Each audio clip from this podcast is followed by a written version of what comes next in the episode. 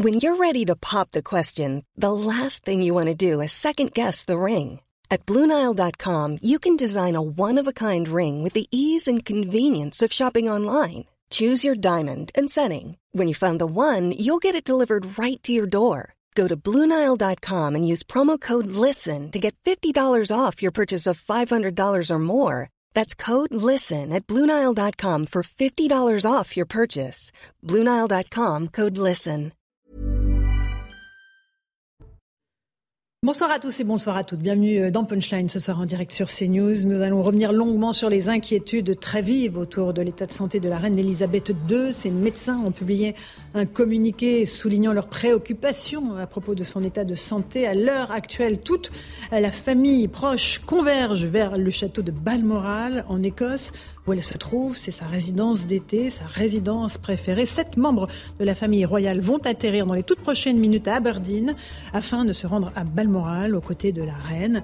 On va vous donner tout au long de cette émission les dernières informations concernant cette monarque à la vie, à la longévité exceptionnelle. Avec elle, c'est toute l'histoire du siècle qui défile sous nos yeux, une icône mondiale dont la mort, si elle est annoncée malheureusement, aura un retentissement planétaire. On retracera sa vie, son destin exceptionnel.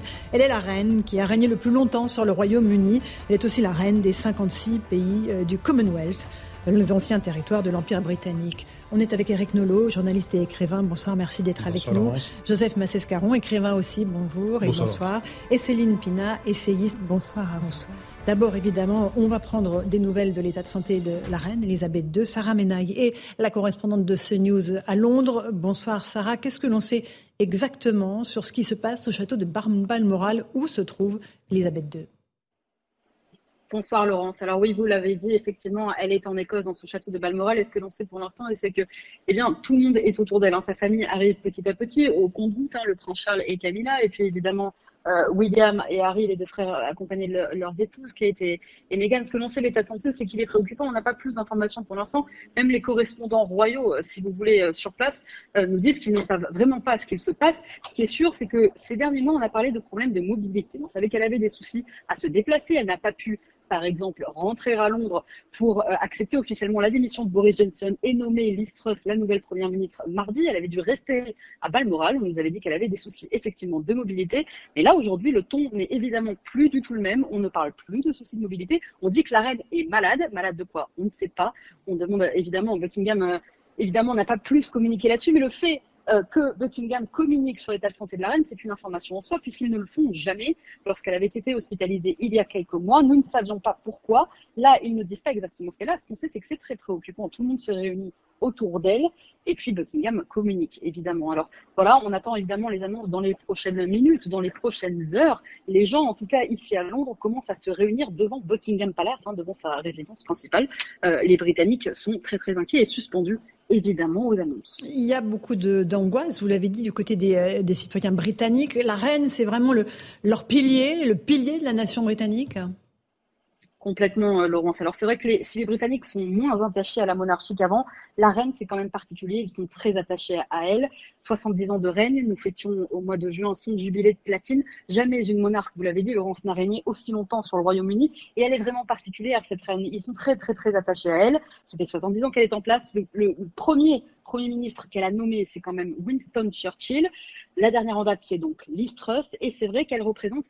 Elton John dit d'elle que c'est la maman des Britanniques. Ça veut tout dire. C'est que vraiment, ils sont, très attachés à ce personnage qui, pour la plupart, n'ont connu qu'elle finalement tout, tout au long de leur vie, si vous voulez. Ils sont nés avec Elisabeth II, ils vivent avec elle au quotidien. Et si son décès eh bien, devait être annoncé dans les prochaines heures, dans les prochains jours, eh bien, ce serait vraiment une énorme page de l'histoire britannique qui se tournerait ici. Et on imagine évidemment euh, les Britanniques sur place extrêmement tristes de, de la voir disparaître, parce que c'est une page immense qui se tourne et ils sont très, attaché à Elisabeth. Évidemment, et une page de l'histoire mondiale, même, on peut le dire. Euh, juste un tout petit mot de ce qui s'est passé euh, à la Chambre des communes, parce qu'on est dans un moment très particulier, évidemment, en Grande-Bretagne, frappé comme euh, le reste de l'Europe par la crise énergétique. La Première ministre était en train de s'exprimer, c'est ça?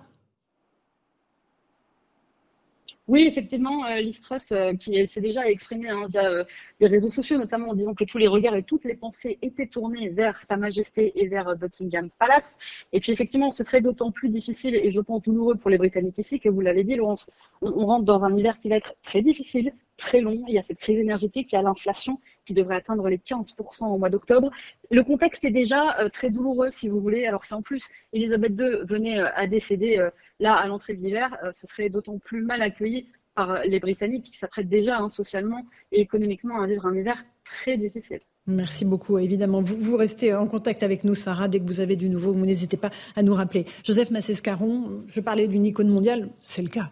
C'est la plus grande star planétaire, la reine Elisabeth II, aujourd'hui. C'est la plus grande star, euh, oui, c'est la plus grande star euh, planétaire. Euh, Elton John, votre correspondance a cité, a dit que c'était la maman des, des Britanniques. C'est aussi, je dirais presque, c'est Vincent Avouette qui dit ça très souvent, il a raison, totalement. C'est la grand-mère de l'Europe. C'est-à-dire qu'il y, y, a aussi une relation des Européens particulier avec elle. Alors, évidemment, dans le monde, tout le monde est considéré comme une icône mondiale, mais il y a une, une relation particulière qui est due, bien sûr, à l'image d'Elisabeth II pendant euh, jeune. Euh, voilà, elle a 14 ans et elle s'exprime pour la première fois euh, durant la Deuxième Guerre mondiale euh, elle, avec euh, des enfants. Elle est enfant elle-même, elle, a des enfants. Elle trouve, mmh. elle trouve les mots et c'est des mots dont elle ne va jamais se départir à chaque fois qu'il y, a, qu'il y a un drame. Céline, tout à l'heure, disait très justement que en fait, lorsqu'elle avait euh, exprimé pour la première fois son inquiétude sur la question du Covid, euh, tout le monde l'avait trouvé en France parfait.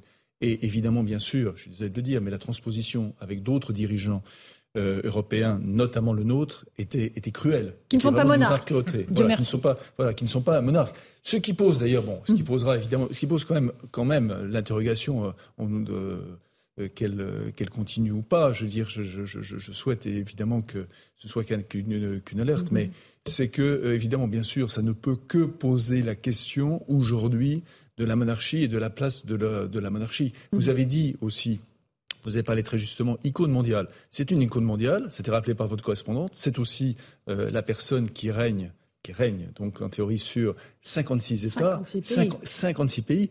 Je mhm. rappelle qu'à l'époque, euh, au lendemain de la Deuxième Guerre mondiale, hein. il n'y avait que 16 États qui composaient le Commonwealth, mhm. que maintenant il y en a 56, qu'au sein même de la francophonie, au sein même de la francophonie, il y a des États qui mhm. euh, traditionnellement continuent de vouloir euh, appartenir au Commonwealth, et ça quand même, c'est elle qui l'a fait. Quand on dit euh, elle est là, mais juste, euh, voilà, elle est en carrosse, elle, euh, elle passe et autres, c'est totalement faux. C'est une femme politique hors pair. On va d'ailleurs certainement en reparler, et pas simplement que sur la question du Commonwealth. Eric Nolot, sur ce qu'incarne Elisabeth II. Oui, mais d'abord, il y a une spécialité anglaise qui est celle de l'euphémisme. Alors, est-ce que l'état préoccupant, ça veut dire à l'article de la mort, ou ça veut dire qu'elle mm. traverse une crise dont elle s'est remise précédemment? Alors, nous ne le savons pas, nous n'avons pas les moyens de le savoir à l'heure actuelle. Mais il n'empêche qu'on est saisi par l'émotion parce que c'est un peu un goût d'éternité qui partirait avec elle. On a l'impression qu'elle a toujours été là, qu'elle serait toujours là. C'est une sorte d'infini du temps et un infini de l'espace, celui du, Commonwealth. Et puis l'émotion euh, monte en France parce qu'il y a une spécialité qui, elle, est française, c'est la schizophrénie, un pays profondément attaché à la République et profondément attaché à la monarchie. Euh, qui a coupé la tête de son roi, mais, voilà, mais, nous élisons un monarque républicain et nous vivons la monarchie par délégation.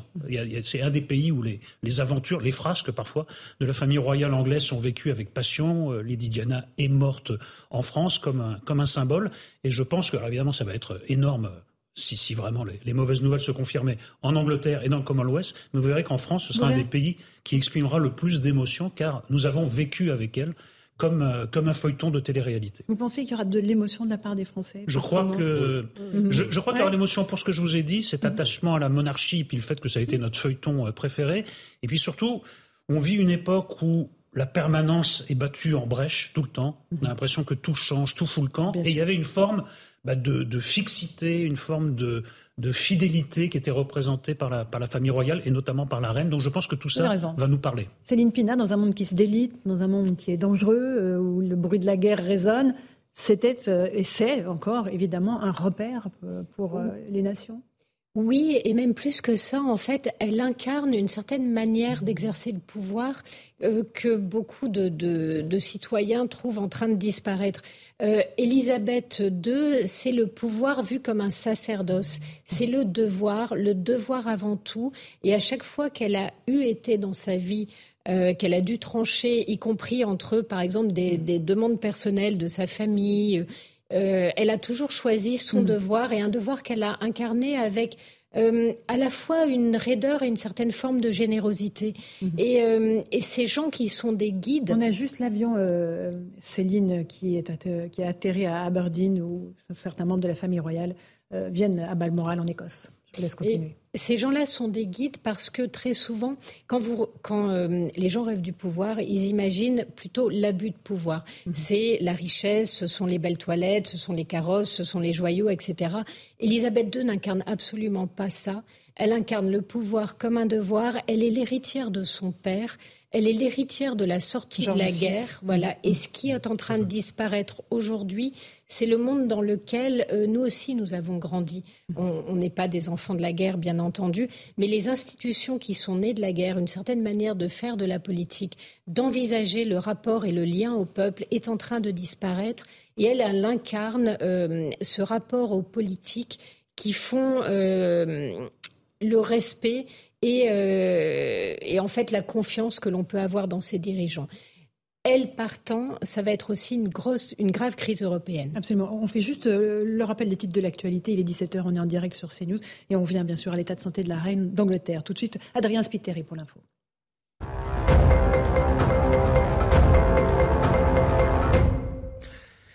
Emmanuel Macron a inauguré ce jeudi le Conseil national de la refondation. Le président a annoncé le lancement d'une grande consultation nationale en ligne dès la semaine prochaine.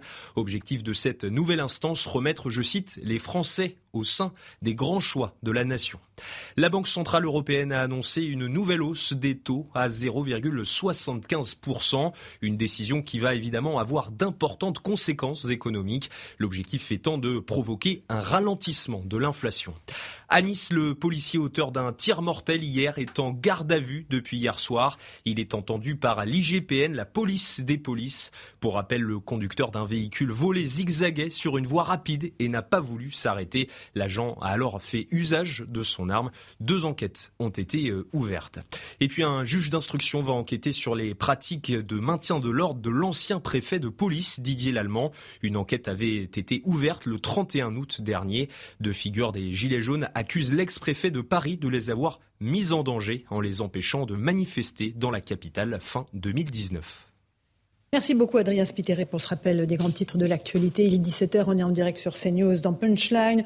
On se concentre sur l'état de santé de la reine Elisabeth II. Ses médecins ont, annoncé être très préoccupés par son état de santé. C'est assez rare, il faut le noter, parce qu'en général, le palais de Buckingham est, très discret, ne communique jamais sur l'état de santé de la reine. On ne sait pas ce dont elle souffre depuis un an. Il n'y a jamais eu de mots posés sur la maladie dont elle souffre. Et là, évidemment, c'est l'alerte maximum puisque les Britanniques sont inquiets. Ils se demandent ce qui se passe autour de la reine d'Angleterre. On a euh, à, l'image euh, cet avion, euh, un avion qui a atterri sur l'aéroport d'Aberdeen en Écosse. Sept membres de la famille royale étaient à son bord. Ils vont se rendre au château de Balmoral où se trouve la reine. C'est sa résidence d'été, Balmoral, et c'est sa résidence préférée. On sait qu'elle elle a passé une enfance très heureuse à Balmoral en Écosse et qu'elle adorait ce pays. Joseph Massescaron, on retrace son itinéraire, son parcours, euh, parce que on disait qu'elle a incarné euh, euh, l'histoire du siècle, elle a vu naître l'Europe, mais c'était aussi une, politicienne, une stratège. Elle avait toujours un coup d'avance, c'est ça? Oui, oui, toujours un coup d'avance, absolument. Euh, Eric parlait tout à l'heure de. C'est un morceau d'éternité qui. Il a, il a tout à fait raison. Euh, elle, est, elle est née vraiment. Euh, c'est une enfant de l'époque victorienne. Euh, de, oui, de l'époque victorienne. C'est-à-dire que elle a connu d'ailleurs des, descendants de la reine Victoria qui lui en ont parlé et autres. Donc c'est là-dessus qu'il faut qu'il faut citer, situer pardon, la, manière dont elle, dont, presque dont elle apprend le pouvoir. Mmh. Et en même temps, et en même temps, quand je dis qu'elle a, euh, en effet, vous avez raison, elle a toujours un coup d'avance. Elle a toujours un coup d'avance sur des, avec des, des, questions qui sont, euh, qui sont rudes qu'elle a eu à traiter. Euh, on, parlera certainement plus tard peut-être de la, question de l'apartheid qu'il a, qu'il a géré. Nelson Mandela lui-même a dit qu'elle avait joué un rôle absolument essentiel. Euh, au moment de la, juste après la, la, guerre du Golfe, elle est intervenue, elle est intervenue aux Nations Unies, elle a fait un discours absolument remarquable. Et qu'est-ce qu'elle disait? Elle disait en substance, c'est bien de faire la guerre, mais vous ne pouvez pas faire la guerre si vous n'avez pas déjà préparé les conditions de, du, projet politique ensuite après. Et donc euh, évidemment, euh, c'est pas du tout, c'était pas du tout la préoccupation des dirigeants américains à l'époque, c'est le moins mm-hmm. qu'on puisse dire. Donc elle a quand même une, une hauteur et, une, une, vision, et, c'est pour ça qu'elle se, et, d'où en effet son influence, euh, son influence qui dépasse largement d'ailleurs, d'ailleurs le, le Commonwealth. Et, euh, et, ce que ça montre aussi, c'est que, c'est que le, le pouvoir, euh, parce qu'on dit toujours, euh, le pouvoir c'est quelque chose, c'est un absolu, c'est un sacré. Oui, mais le pouvoir c'est d'abord une incarnation. Que si vous n'incarnez pas le pouvoir, si vous n'avez pas la force et aussi l'élégance d'incarner le pouvoir, vous passez totalement à côté. Elle a exercé, Eric Nolot, un magistère moral. Euh, pendant ses 70 ans de règne, une longévité exceptionnelle, on le disait. Never explain, never complain. On l'a rarement vu euh, autrement qu'un pas vide, souriante. Et... Anglaise, quoi. Vous voulez dire Oui, mais pas tous les Anglais sont comme non, ça. Certes, non, non, je généralise un peu. la quintessence, évidemment, cette élégance britannique. Elle était dispensée de la gestion des affaires courantes. Donc, mhm. effectivement, son magistère. Elle ne gouverne pas. Elle ne gouverne pas, donc son magistère était au niveau des principes, vraiment des, des, des, grands principes. Donc, elle donnait les grandes directions, et ensuite, c'était aux autres de les mettre euh, en musique. Mais je reviens, je reviens sur l'image qu'on voit là mhm. sur cet mhm. avion-là. Ça me fait penser à la, à la chanson de Charles Aznavour, La Mama. Ils sont venus, ils sont tous là. Et cette famille fracturée là va se, bah, sans doute se rapprocher le temps bah, de la maladie et peut-être euh, hélas du deuil proche. Mais qu'est-ce qui va se passer ensuite, à la fois dans cette famille et puis dans cette plus grande famille qui est euh, l'Angleterre, mhm. qui est euh, le Royaume-Uni est en passe de désunion avec les velléités indépendantistes de, de l'Écosse. On sait que c'est très tendu, c'est les uns contre les autres. Mhm. Elle incarne quand même une sorte de ciment de la, de la nation. Et j'ai peur qu'avec elle, avec ce délitement des grands principes, eh bien, les affaires courantes s'en ressentent pour une fois. Et c'était un vrai crève-cœur pour elle de voir les velléités d'indépendance de l'Écosse. Elle adore l'Écosse. Elle, elle, elle, a passé son enfance en Écosse. Céline Pina, sur, encore une fois, l'autorité qu'elle incarnait et sur la façon dont elle a exercé son règne, dont elle a été euh, reine pendant tout ce temps. Elle était la tradition euh, dans un monde qui a souvent prôné la rupture, l'accélération et parfois une innovation au détriment de la transmission. Elle, elle incarnait exactement l'inverse, c'est-à-dire les choses qui durent, l'institutionnel. Euh, et dans son silence, il y avait aussi euh, la force de ce qui est vraiment durable n'a pas besoin de s'imposer. Et, je trouve qu'elle l'incarnait à merveille. Pour l'instant, euh, euh, il n'y a pas de communication. Elle l'incarne, oui, elle, euh, elle l'incarne à merveille. Et dans la transmission, on voit qu'aujourd'hui, il y, a, il y a quelque chose qui se joue plutôt avec sa belle-fille. Euh, qui va incarner une roturière qui semble comprendre, et prendre, Kate, euh, comprendre et prendre les devoirs de sa charge. Kate Middleton, qui n'était pas préparée à cet exercice, dont on voit que c'est quand même un exercice qui vous écrase complètement. Mhm. La reine, elle était l'Angleterre avant d'être une personne. Elle était euh, le peuple anglais avant d'entendre ses désirs. Finalement, le seul désir qu'elle aura mené au bout, c'est celui de choisir son époux. Pour le reste, elle a toujours accompli son devoir jusqu'au bout, quoi qu'il puisse lui en coûter. Et ce type de dirigeant-là, euh, on n'a pas tellement l'habitude de le voir. Et c'est un type de dirigeant qui fait euh, que l'on peut prendre sur soi quand on est citoyen. Euh, et aujourd'hui, effectivement, la question se pose de savoir qui va reprendre le flambeau de la tradition. une tradition qui peut vous amener d'ailleurs euh, on en discutait justement euh, avec Joseph, en disant que parfois le fait d'être inscrit dans la tradition, c'est le meilleur moyen d'anticiper les événements et d'être crédible quand ils arrivent et d'être un véritable phare pour, euh, son entourage. Juste pour dire un tout petit modèle à titre personnel, elle était follement amoureuse de son époux, le prince Philippe de Grèce et du Danemark. Elle, elle s'est vraiment battue pour pouvoir l'épouser. Elle a eu quatre enfants, Charles, Anne, Andrew et Edward. A priori, tout le monde est en train d'arriver autour d'elle au château de Balmoral. Joseph oui, en effet, euh, Eric disait, c'est elle réunit sa famille. Euh, euh, Elisabeth n'est pas la reine d'Angleterre, comme on dit souvent en France. C'est la, reine du Royaume-Uni. Voilà. Et puisque depuis 1707, il n'y a plus de, souverain d'Angleterre. Donc, elle est reine du Royaume-Uni et Et à ce titre, c'est vraiment, puisqu'on parle en effet d'indépendance de, l'Écosse ou autre, c'est là, on voit bien que l'institution monarchique est une institution qui arrive à réunir des contraires. Euh, juste une parenthèse, c'est vrai bien sûr en Angleterre, c'est vrai également en Espagne, c'est vrai également en Belgique, etc. etc. Donc c'est l'institution monarchique a ceci de, particulier qu'elle arrive justement à, à, euh, réunir. Et, elle évidemment, elle avait, elle avait la force, elle avait le, magistère pour ça. En même temps, euh, on parlait de, tradition tout, à fait tout à l'heure, mais elle n'était pas cette tradition n'est pas pas du conservatisme non plus c'est pas du conservatisme. Pourquoi? Parce que l'institution monarchique elle-même fait que à chaque génération, vous portez évidemment les particularités des générations. Mhm. C'est-à-dire que euh, c'est comme ça que la famille royale connaît le divorce. Voilà, c'est comme ça le que scandale. Euh, le scandale. C'est comme ça que c'est comme ça que Meghan arrive dans la famille royale, enfin, etc., etc. Donc, à, chaque génération, il y a une adaptation en même temps. Cette adaptation, elle est permise justement en raison de la force et de l'ancrage de cette tradition. Alors euh, Harry et Meghan, qui sont euh, ceux qui se sont exilés euh, aux États-Unis parce que voilà, ils étaient mécontents de, la façon dont ils étaient traités par la famille royale, étaient en Europe ces jours-ci puisque le prince Harry préside les Invictus Games qu'il a évidemment créés et il se rend en ce moment même au château de Balmoral. C'est une famille évidemment dont on connaît à peu près tous euh, l'histoire. Euh, je voudrais juste qu'on voit avec euh, Yann Effele ce qui est prévu dans la succession de la reine, parce qu'évidemment tout est prévu depuis des dizaines d'années. Explication de Yann Effele. My lords and members of the House of Commons. À bientôt 74 ans, Charles, premier fils de la reine et l'héritier du trône. À sa prise de pouvoir, son épouse Camilla deviendra alors reine consort. C'est Elisabeth II elle-même qui en a émis le souhait. L'ordre de succession suit les descendants du souverain. Le deuxième sera donc le fils du duc d'Édimbourg, William. Peu de chance en revanche pour Harry, son frère, d'accéder un jour à la couronne royale. William a trois enfants. Harry se retrouve donc au sixième rang après George, Charlotte et Louis, respectivement troisième, quatrième et cinquième prétendants. Mais alors, étant donné l'âge du prince Charles, celui-ci pourrait-il abdiquer et laisser sa place à William, qui vient de fêter ses 40 ans? Peu de chance selon les spécialistes de la monarchie, dans la famille Windsor, le sens du devoir dépasse les stratégies de communication. Et dans l'histoire britannique, abdication rime avec traumatisme. Charles deviendra donc le souverain le plus âgé à accéder au trône. Voilà pour le prince Charles qui deviendrait euh, le futur roi. Ce serait donc euh, un roi. Joseph Mazescaron euh, elle, a, vraiment su préparer sa succession.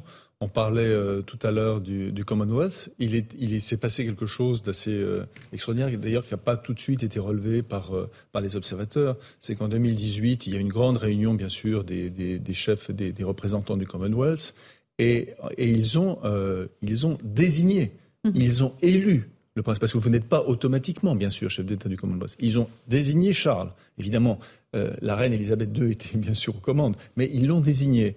Et d'ailleurs, donc, ce souverain a été, euh, enfin, si je peux dire, ce souverain du Commonwealth mhm. a été élu. Enfin, voilà. Donc ça, c'est un mhm. élément pour, pour dire que euh, les personnes qui s'interrogent après, euh, Elisabeth, qu'est-ce qui va subvenir? Je ne pense pas, évidemment, je, qu'il va abdiquer parce qu'il y a un problème en effet majeur, on l'a vu précédemment, c'est que le chef des, le, souverain, enfin, le souverain britannique est aussi chef d'État de l'Église anglicane, et ça, ça rend l'abdication très difficile. Extrêmement compliqué. On est en ligne avec Patrick Mahé, le patron de Paris Match. Bonsoir euh, Patrick Mahé. Évidemment, la reine d'Angleterre, icône mondiale, et elle, représente l'histoire de notre siècle. Elle a vu notre siècle euh, avec euh, la guerre et la naissance de l'Europe. C'est une figure incontournable de notre histoire contemporaine. Bah, elle a tout vu, rencontré les plus grands. Quand on voit, quand on regarde les, présidents, les premiers ministres qui se sont succédés euh, auprès d'elle, c'est hallucinant. C'est un film à la fois en noir et blanc et c'est un film en couleur qui démarre dès les années 50.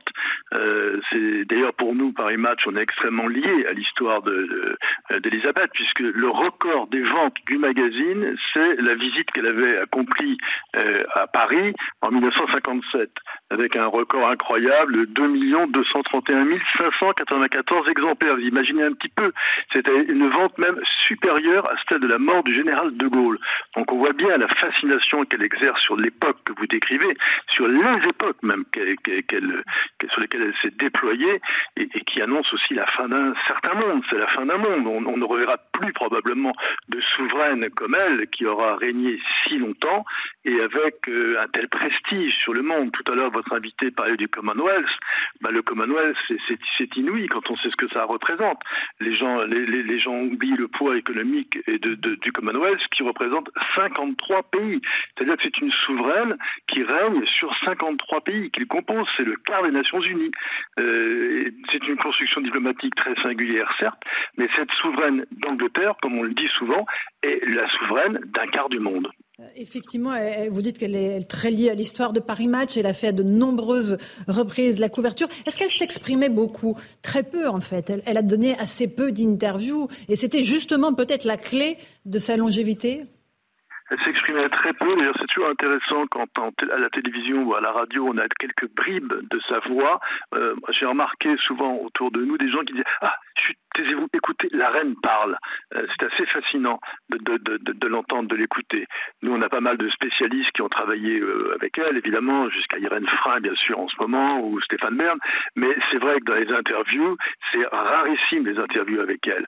Alors, il suffit de, consulter les collections des journaux pour voir qu'en revanche, en presse écrite, on a des propos d'elle qui sont recueillis, souvent euh, avec ses intimes de l'époque, que ce soit le grand photographe Cecil Beaton, par exemple, je le cite parce que il a fait tellement de reportages, mais il a aussi recueilli des propos. Euh, mais c'est effectivement, que vous le soulignez, c'est assez rare de l'entendre parler. C'est rare, effectivement. Sa parole était rare et précieuse. Son couronnement a été l'un des premiers événements en mondiovision. Des millions de spectateurs, téléspectateurs y ont assisté. C'est aussi l'une des clés de son immense popularité. Alors c'est très intéressant parce qu'en fait les millions de téléspectateurs c'est vrai et en même temps c'est pas exact tout à fait. Pourquoi? Parce que la télévision n'est pas répandue à l'époque. Mais en revanche les gens se battent pour assister au couronnement et on voit par exemple des magasins de, de vente de, de téléviseurs qui font des publicités et qui annoncent trois jours à l'avance ou quatre jours à l'avance tel jour, telle date, telle heure, le couronnement de la reine, venez nombreux. Et c'est pourquoi on a des photos euh, importantes de gens dans la rue, des passants, qui s'agglutinent devant les magasins et les ventes de téléviseurs vont faire des bons énormes à cette date-là. C'est extraordinaire. Euh, sinon, bah, pour les coulisses du sac, en fait, c'était la radio TV, euh, la, RTF de l'époque qui a été accrédité pour la France en lien avec la BBC ce 2 juin 53 et la France comptait pour pour pour euh, situer la, la, quantité 60 000 téléviseurs à l'époque. C'est incroyable quand même. Et en, une semaine par rapport à cette proportion je crois qu'on a dû vendre 2 euh, ou 3 000 téléviseurs de plus dans le pays. C'est incroyable. C'est incroyable. Le monde était là quoi. On parlait de l'attachement des Anglais évidemment à leur reine mais mais aussi des Français euh, Patrick Mahé évidemment parce que euh, on s'est approprié son histoire, on a vécu au rythme des joies et des peines de cette famille royale d'Angleterre. Euh, Lady Diana, évidemment, euh, les, princes William et Harry. nous, nous la sommes un peu appropriés au fil des années. Vous savez, en fait, nous sommes appropriés la reine à partir de bah, le couronnement d'abord, oui, bien sûr. Euh, rien que Paris Match avait 12 envoyés spéciaux à l'époque dans la cathédrale. À Westminster, il y avait 12 envoyés spéciaux. On imagine ce que ça représente à l'époque pour un magazine. Mais surtout, c'est quand euh, elle est venue en 1957 pour son premier voyage officiel à l'invitation du président Coty à l'époque que euh, c'était un, un, gala permanent, un grand apparat. Alors il y a des, marques de, fameuses qui ont gagné des lettres de noblesse, des, des de voitures qui ont des voitures conduites à l'anglaise, la foule qui se hissait sur les toits pour l'acclamer, euh, elle était en majesté sur les marches du Palais Garnier, au Louvre, on avait capté à l'époque, un photographe avait capté, c'est Jack Garofalo pour le citer, mm. la minute de tête-à-tête intime avec, avec Philippe. Euh, la ferveur de la foule l'avait bouleversé et, euh, et, en fait, même jusqu'à l'hommage du soldat inconnu, elle est entrée, elle est entrée dans l'histoire de France à cette époque-là. Elle n'est jamais sortie, puisque rien que pour nous, elle a fait une quarantaine de couvertures, quand Lady Diana, que vous évoquiez, en a fait 62. Très bien. Donc nous nous sommes appropriés cette famille royale d'Angleterre. Merci beaucoup Patrick Mahé. On imagine que vous travaillez évidemment sur le prochain numéro qui sera sans doute consacré à, cette grande reine en espérant que son état de santé ne, s'aggrave pas dans les minutes qui viennent. Merci beaucoup. Céline Pina, on est frappé par euh, effectivement le, toutes les facettes de cette personnalité assez incroyable qui à la fois était une mère de famille, quatre enfants, mais c'est complètement euh, donné à l'exercice de, sa royauté. Oui, d'ailleurs, il y a un épisode où on voit bien euh, à quel point le pouvoir pour elle est un devoir. C'est justement la mort de Lady Diana. Et en fait, le devoir, c'est savoir faire la différence entre ce qui est personnel et ce qui est important. Les relations avec Lady Diana n'étaient pas au beau fixe, pourrait-on dire. Euh, et au départ, elle a du mal à prendre la mesure en fait du traumatisme qui va secouer non seulement les Anglais, mais en fait euh, l'Europe entière.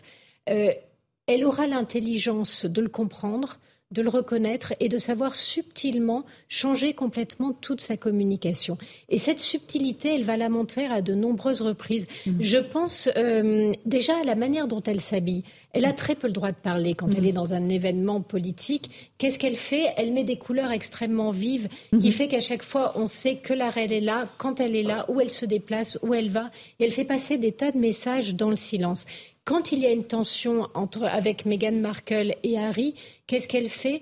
Tout simplement, elle privilégie ceux qui assument leurs devoirs et sur la table, euh, quand elle va faire son allocution pour Noël, ce sera sur les photos qu'elle a disposées autour d'elle qu'on va comprendre euh, à qui finalement elle donne son imprimature. Et elle est toujours dans cette subtilité-là, là où nous on est habitués à des hommes politiques qui, j'allais dire, surlignent, soulignent, mettent la grosse caisse dès qu'ils mhm. veulent faire passer un message. Et elle, pourtant, ces messages atteignaient toujours leur cible. effectivement, avec une subtilité euh, que nous pouvons lui envier. On accueille Franz-Olivier Gisberg. Bonsoir, merci d'être là, écrivain, journaliste. Euh, la reine Elisabeth II, inquiétude, grande inquiétude euh, autour de son état de santé. Les médecins se disent très préoccupés. elle incarnait le siècle à vos yeux. Elle l'incarne toujours. Bah complètement. C'est un personnage incroyable quand on pense quand même c'était elle, elle, a, elle a porté sur les fonds baptismaux. il existait déjà Winston Churchill, mais enfin bon, mm. c'est voilà, donc c'est toute une époque de Gaulle, Churchill, on dit géant de l'histoire. Oui, c'est un géant. Et d'ailleurs, vous savez, moi, les, quelques fois où je l'ai croisé, pas dire je l'ai rencontré, mais c'est J'allais en général dans les dîners d'État où elle était parce que bon, j'étais un peu, euh, comment dire, euh, un peu fan, je dois dire. Fan de la reine. Ouais, je l'ai bien. Une confession. non, je suis pas monarchiste du tout, du tout. Mais il y a quelque chose chez elle, bah, c'est extraordinaire. Sa vie, sa guerre, vous voyez, elle se, elle se lance dans la guerre. c'est quand même une, une, très belle histoire. Et bon, un peu rigide peut-être sur les mœurs. Euh, ça n'a pas été bien d'ailleurs euh, son attitude avec le prince Charles parce que bon. Euh, elle voulait pas qu'il épouse divorcée. Bon, après, il y a eu ce mariage qui était presque un mariage arrangé, ça s'est mal terminé. Et ça s'est mal terminé aussi parce qu'elle était, elle avait ce côté rigide. Faut pas oublier aussi qu'elle était gouverneure de l'Église d'Angleterre. Hein. Elle est, mm. donc c'est une femme à la fois, elle représente l'État. Euh, euh, l'État britannique, mais elle représentait aussi l'Église. et elle, elle, encore est... au présent pour oui, l'instant. Oui, pardon, vous avez raison. Mais vous avez raison. mais c'est vrai quand tout le monde vient, on ne sait pas. Vous voyez, euh, il y a toujours des doutes. Peut-être que oui. J'espère pour toute la famille arrive, on avait l'image de l'avion. Quand toute la euh. famille arrive, voilà. Mais euh, oh, c'est un personnage incroyable. Mais si vous voulez, moi qui ai eu l'occasion quand même plusieurs fois de la croiser dans, je disais dîner d'État. Vous lui avez serré la main parce que non, serrez pas la main, c'était un peu compliqué. J'ai oublié le procès. Mais enfin bon, j'ai échangé pas plus de deux trois mots avec elle. Ce que je peux dire, c'est quand même dans, dans, dans les dîners où j'étais pas si loin d'elle. Bon, échanger quoi que ce soit avec elle, parce que bon, elle parlait en général avec le président, ça pouvait être François Mitterrand. Aussi, une fois, je me souviens, François Hollande, j'avais demandé à François Hollande, alors, euh, je demandais si c'était bien emmerdé, quoi, parce qu'on se dit, euh, euh, deux heures à côté de la reine, et il avait dit que c'était un délit, c'était il n'y a pas si peu de temps, c'était pour l'anniversaire du, débarquement. Mm-hmm. Euh, en allié. Euh, il y a quand, François, Hollande était en place quand il était encore président et il avait passé. Un, bah, il me dit il m'a dit que c'était une femme absolument merveilleuse, et intelligente. Mitterrand avait le même jugement sur elle. Et je crois que c'est oui, c'est un Elle a vu passer tous nos présidents. Oui, et c'est une leçon pour hein. nous, vous voyez, à un moment donné où finalement la présidence de la République française a été très dévaluée, très très dévaluée, c'était plus doux ce que c'était. Je pense toujours à la phrase de général de Gaulle. Vous savez, quand il est rentré euh, de Londres, justement après la guerre, il avait ce grand discours à Bayeux. Et il disait, euh, enfin, il l'a pas dit à Bayeux d'ailleurs, c'était plutôt l'interprétation qu'il donnait après. Il voulait, il voulait, un président qui soit un peu une reine d'Angleterre, c'est-à-dire un point fixe. Et elle, ce qui est extraordinaire, c'est sa popularité en Grande-Bretagne. Vous savez, quand vous allez, ce qui était souvent mon cas, euh, j'y vais moins maintenant, mais au Royaume-Uni, vous voyez quand même, même si euh, les Britanniques, qui sont quand même souvent très olé olé euh, par tradition, même s'il l'a trouvé un peu rigide, il l'aimait et il l'a respecté et elle a su faire ça, c'est-à-dire incarner une continuité sur. Mm. Bah, c'est le règne le plus long de, de l'histoire de la royauté britannique après même ah, avant. oui oui avant pardon celui de la reine Victoria. Victoria elle a fait 63 ans je crois. Et elle elle a fait 70, euh, c'est fascinant avec Nolot de dire qu'elle a vu tous nos présidents défiler ah oui, c'est le témoin de tout. Enfin, c'est notre mémoire. C'est notre mémoire. Nous, quand on la voit, on voit l'histoire de l'Angleterre, euh, l'histoire de la France et l'histoire du monde. Mais je voudrais me faire, euh, après ce qu'a dit France, je voudrais me faire l'avocat du diable. Est-ce que ce n'est pas en raison même de son intransigeance qu'elle a pu incarner cette continuité, cette permanence? Parce que tout aurait pu se défaire. Euh, elle, a, incarné une forme, oui, de, rigidité. Vous avez utilisé ce mot. N'a pas servi beaucoup à ses enfants, parce qu'elle a célébré Annus Horribilis en 1992. Oui, ça pas été les, trois, les trois aînés divorcent. Non, mais, euh, pas été... non, mais surtout, j'en viens à la, suite. Bon, euh, toujours vivante, espérons-le. Mais enfin, la succession est prévue, c'est Charles. Mais est-ce que Charles, justement, par rapport à son histoire un peu particulière, lui n'a pas toujours fait passer le devoir avant euh, sa vie amoureuse, par exemple, ou sa vie euh, personnelle Est-ce qu'il peut incarner cette forme de la monarchie Est-ce que, mhm. avec la possible disparition d'Élisabeth II, c'est pas la fin aussi d'une idée de la monarchie qui était attachée, certes, à une tradition, certes, à des institutions, mais à une personne? Il faut aller un peu plus au Royaume-Uni. Euh, Il n'y a aucun doute sur la pérennité de la monarchie. On est, on sur la théorie des deux corps du roi. Absolument. En fait, à partir du moment où il est couronné, il ne s'appartient plus et il devient l'incarnation d'autre chose. Et à ce moment-là, c'est sa tenue qui va lui donner son pouvoir. Son devoir, son sacrifice sera son pouvoir. Et, quand on comprend ça, et je pense qu'étant donné la mère qu'il a eue, c'est quasiment, euh, il l'a intégré, à ce moment-là, les choses ont un sens, les sacrifices ont un sens. En revanche, quand vous êtes peut-être maintenu euh, dans une forme de, minorité parce que euh, la mère incarne toute la place, donc dans une forme d'infantilisation, il est compliqué d'aller jusqu'au bout de son devoir et la rébellion est peut-être normale aussi. Allez. On va faire absolument. On fait une toute petite pause. On se retrouve tous les quatre dans un instant. On va continuer à parler d'Elisabeth II, de, ce règne incroyable, de cette personnalité exceptionnelle. Euh, dans un instant sur CNews, après le rappel des titres de l'actualité. À tout de suite. Il est 17h30, bienvenue si vous nous rejoignez à l'instant sur CNews. On parle évidemment de l'état de santé très préoccupant de la reine Elisabeth II dans un instant, juste après le rappel des titres de l'actualité avec Adrien Spiteri.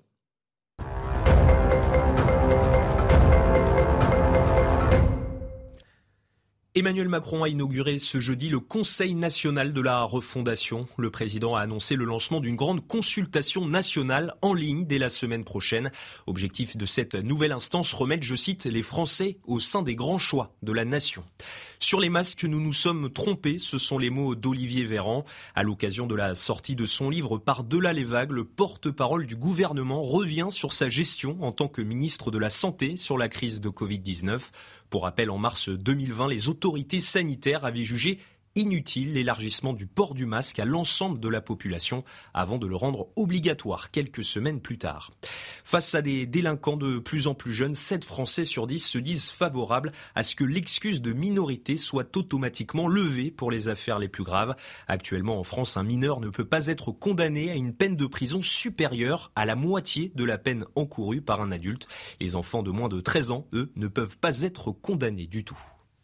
Merci beaucoup Adrien Spiteri pour ce rappel des grands titres de l'actualité. On est sur euh, le plateau avec Éric Nolot, journaliste et écrivain, Franz-Olivier Gisberg, Joseph Massescaron, Céline Pina, euh, qui est euh, essayiste. On évoque l'état de santé de la reine d'Angleterre, Elisabeth II. Sarah vous êtes notre correspondante à Londres. Les Britanniques sont extrêmement attachés, évidemment, à la figure de leur reine. Est-ce qu'il y a de l'inquiétude sur place? Est-ce que les gens commencent à se rassembler devant le palais de Buckingham?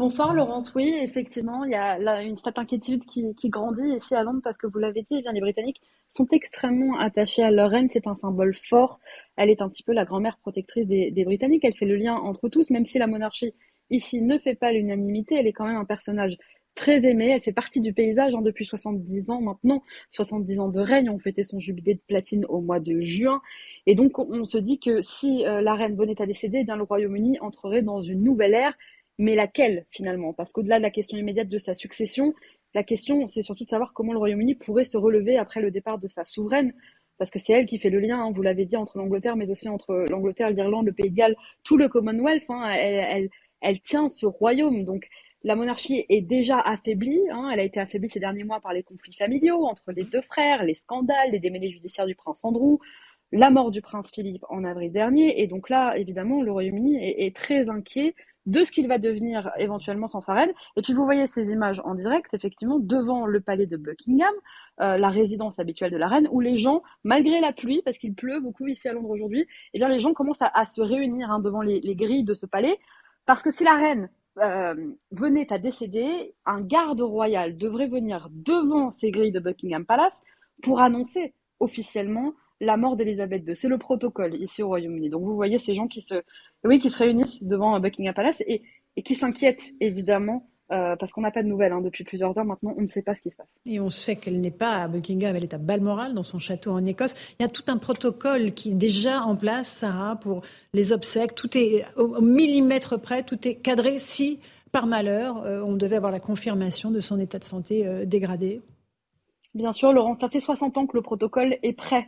Euh, quasiment 10 ans après la prise de fonction d'Elisabeth II, euh, le palais avait déjà tout prévu en cas de décès. C'est l'opération London Bridge. Tout est prévu au millimètre, vous l'avez dit, les obsèques, la procession jusqu'à Londres puisqu'elle est en Écosse. Donc il y aurait éventuellement une messe en la cathédrale d'Édimbourg, puis ensuite elle devrait prendre le train royal qui s'arrêtera à toutes les gares pour que ces sujets puissent eh bien, saluer une dernière fois Elisabeth II. Elle arriverait ensuite à Londres, les obsèques devraient se tenir neuf jours après son décès. Enfin, tout est prévu vraiment au millimètre près. C'est un protocole hein, extrêmement lourd. Euh, c'est l'assistant particulier de la reine, par exemple, qui doit appeler le Premier ministre, en l'occurrence la Première ministre, pour lui annoncer en premier le décès de la reine. Tout est vraiment réglé. Qui l'annonce Quelle télévision L'agence de presse euh, britannique Press Association doit l'annoncer en premier. Enfin voilà, tout est réglé vraiment jusqu'au couronnement hein, euh, de son héritier qui voilà, en cas de décès, n'arriverait que plusieurs mois plus tard. Euh, encore un tout petit mot, Sarah euh, Menaille, euh, de la dernière activité officielle de la reine en date. Hein, c'est mardi avec Liz Truss, la nouvelle première ministre de la Grande-Bretagne, sa 15e première ministre. On la voit à ce moment-là avec plutôt souriante, qui s'appuie sur une canne très amaigrie, mais c'était mardi il y a quelques jours, deux jours. Oui, c'était il y a deux jours seulement, hein, cette rencontre avec Listros, qui avait déjà nourri l'inquiétude, si vous voulez, c'est qu'elle n'avait pas pu se rendre à Buckingham pour recevoir Listros et, et, recevoir Boris Johnson. Normalement, la reine devait être à Buckingham Palace à Londres pour officiellement accepter la démission de Boris Johnson et pour nommer donc euh, son successeur, en l'occurrence sa successeur, euh, Listros. Là déjà, le fait qu'elle reste dans sa résidence d'été en Écosse, ça avait inquiété. Et puis cette photo de cette poignée de main que vous voyez en ce moment même à l'antenne, on la voit affaiblie quand même, on la voit amaigrie, et je peux vous dire, cette photo, elle a beaucoup fait parler au Royaume-Uni. Tout le monde s'est inquiété euh, finalement en voyant la reine, en se disant, mais elle a, elle a l'air malade, elle a l'air affaiblie. donc cette photo, finalement, qui était faite un peu pour rassurer et pour dire, bah regardez, elle reçoit l'Istrus, ça a eu tout l'effet inverse, puisque depuis mardi, on a beaucoup parlé de cette photo, on s'est beaucoup dit, qu'est-ce qu'elle a et qu'est-ce qui se passe parce qu'elle est affaiblie. Elle a annulé entre-temps une réunion de travail hein, hier, elle devait avoir une réunion de travail à Balmoral, elle l'a annulée. Euh, donc effectivement, ce sont plusieurs petits indices qui, on sait qu'elle a perdu son époux, le prince Philippe, il y a, un peu plus d'un an maintenant. Plusieurs indices, si vous voulez, une hospitalisation dans le courant de l'année. Voilà, plusieurs indices qui ne font que nourrir depuis plusieurs mois maintenant l'inquiétude des Britanniques au sujet de l'état de santé d'Elisabeth II. Merci beaucoup Sarah Mena et surtout vous nous rappelez euh, dès que vous avez des, des informations concernant l'état de santé de la reine d'Angleterre. On va juste écouter euh, quelques Anglais interrogés sur leur reine chérie. Écoutons-les. Je sais qu'elle n'est pas en très bonne santé et j'aimerais qu'elle finisse ses jours en paix et qu'elle continue à faire ce qu'elle aime tant faire.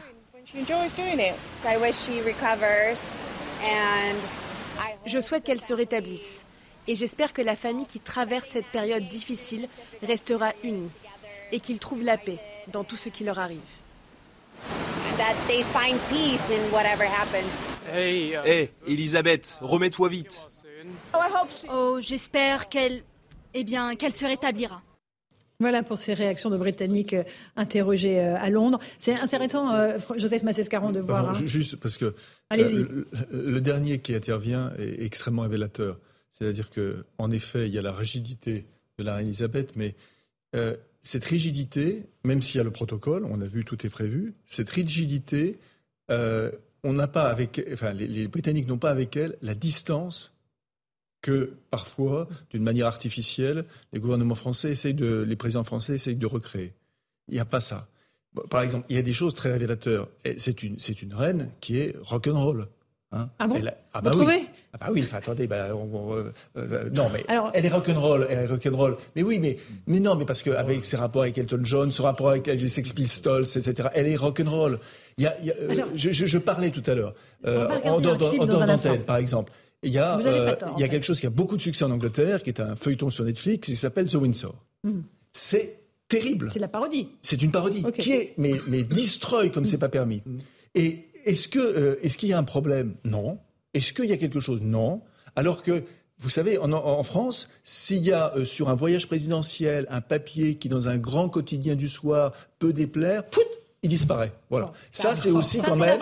Pardonnez-moi, ça, c'est quand même le propre. Attendez, ça, c'est quand même le propre de la monarchie. Voilà. vous ça, je suis désolé. Vous avez juste dit qu'elle était rock'n'roll. Je vais vous montrer quelque chose parce que c'est quelque chose qui a été diffusé au moment de son jubilé, au mois de juin quelque chose d'incroyable. Elle a fait un, elle a accepté de faire un sketch avec l'ours Paddington pour les BBC Studios et Canal, les studios Canal. Écoutez, c'est un, regardez, c'est un petit bijou que l'on vous remontre ce soir.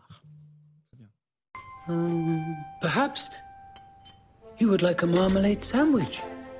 I always keep one for emergencies. So do I. I keep mine in here. Oh. For later. Voilà pour ce petit extrait incroyable. évidemment, se demande, c'est un gag en Angleterre.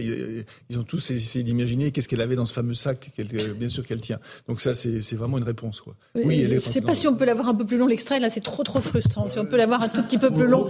Merci beaucoup, François-Olivier Hubert. Faut pas le repasser. Non, mais bien sûr, euh, en intégralité. Ce que disait Joseph, c'est pas le même, c'est pas la même relation. Évidemment, c'est une grand-mère. Il n'y a pas la relation avec avec un gouvernement où nous, euh, les Français, bah ils gouvernent, donc on est pas content, et s'il il sera remplacé, on sera pas content après le successeur, on n'était pas content du prédécesseur. Elle, c'est une grand-mère. Alors, euh, votre grand-mère, vous pouvez lui parler un peu familièrement, vous pouvez la contester un peu, mais il y a toujours de la tendresse, alors qu'il n'y a pas de tendresse pour quelqu'un qui est en charge des affaires courantes.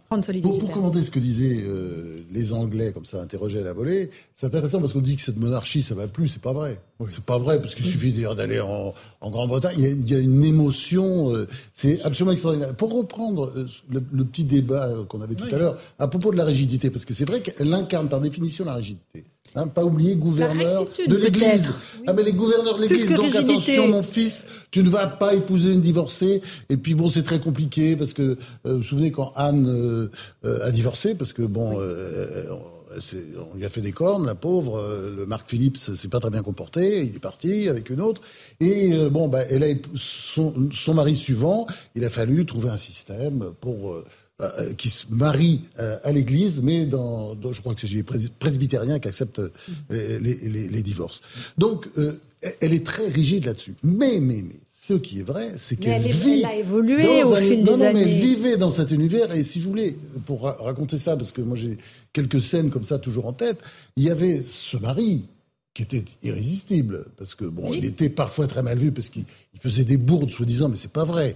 Il déconnait tout le temps. Il était là, euh, il, faisait le spectacle, il, faisait, il racontait des blagues qui étaient parfois un peu limites, qui étaient, mais il, riait tout le temps, un petit verre dans le nez aussi. Et si vous voulez, il apportait une forme de fantaisie et, et, et elle riait. Il a, rendu, plus léger la lourdeur de ce règne, parce que euh, c'était exténuant. Je pense qu'elle a passé des très très bons moments avec, lui, merveilleux.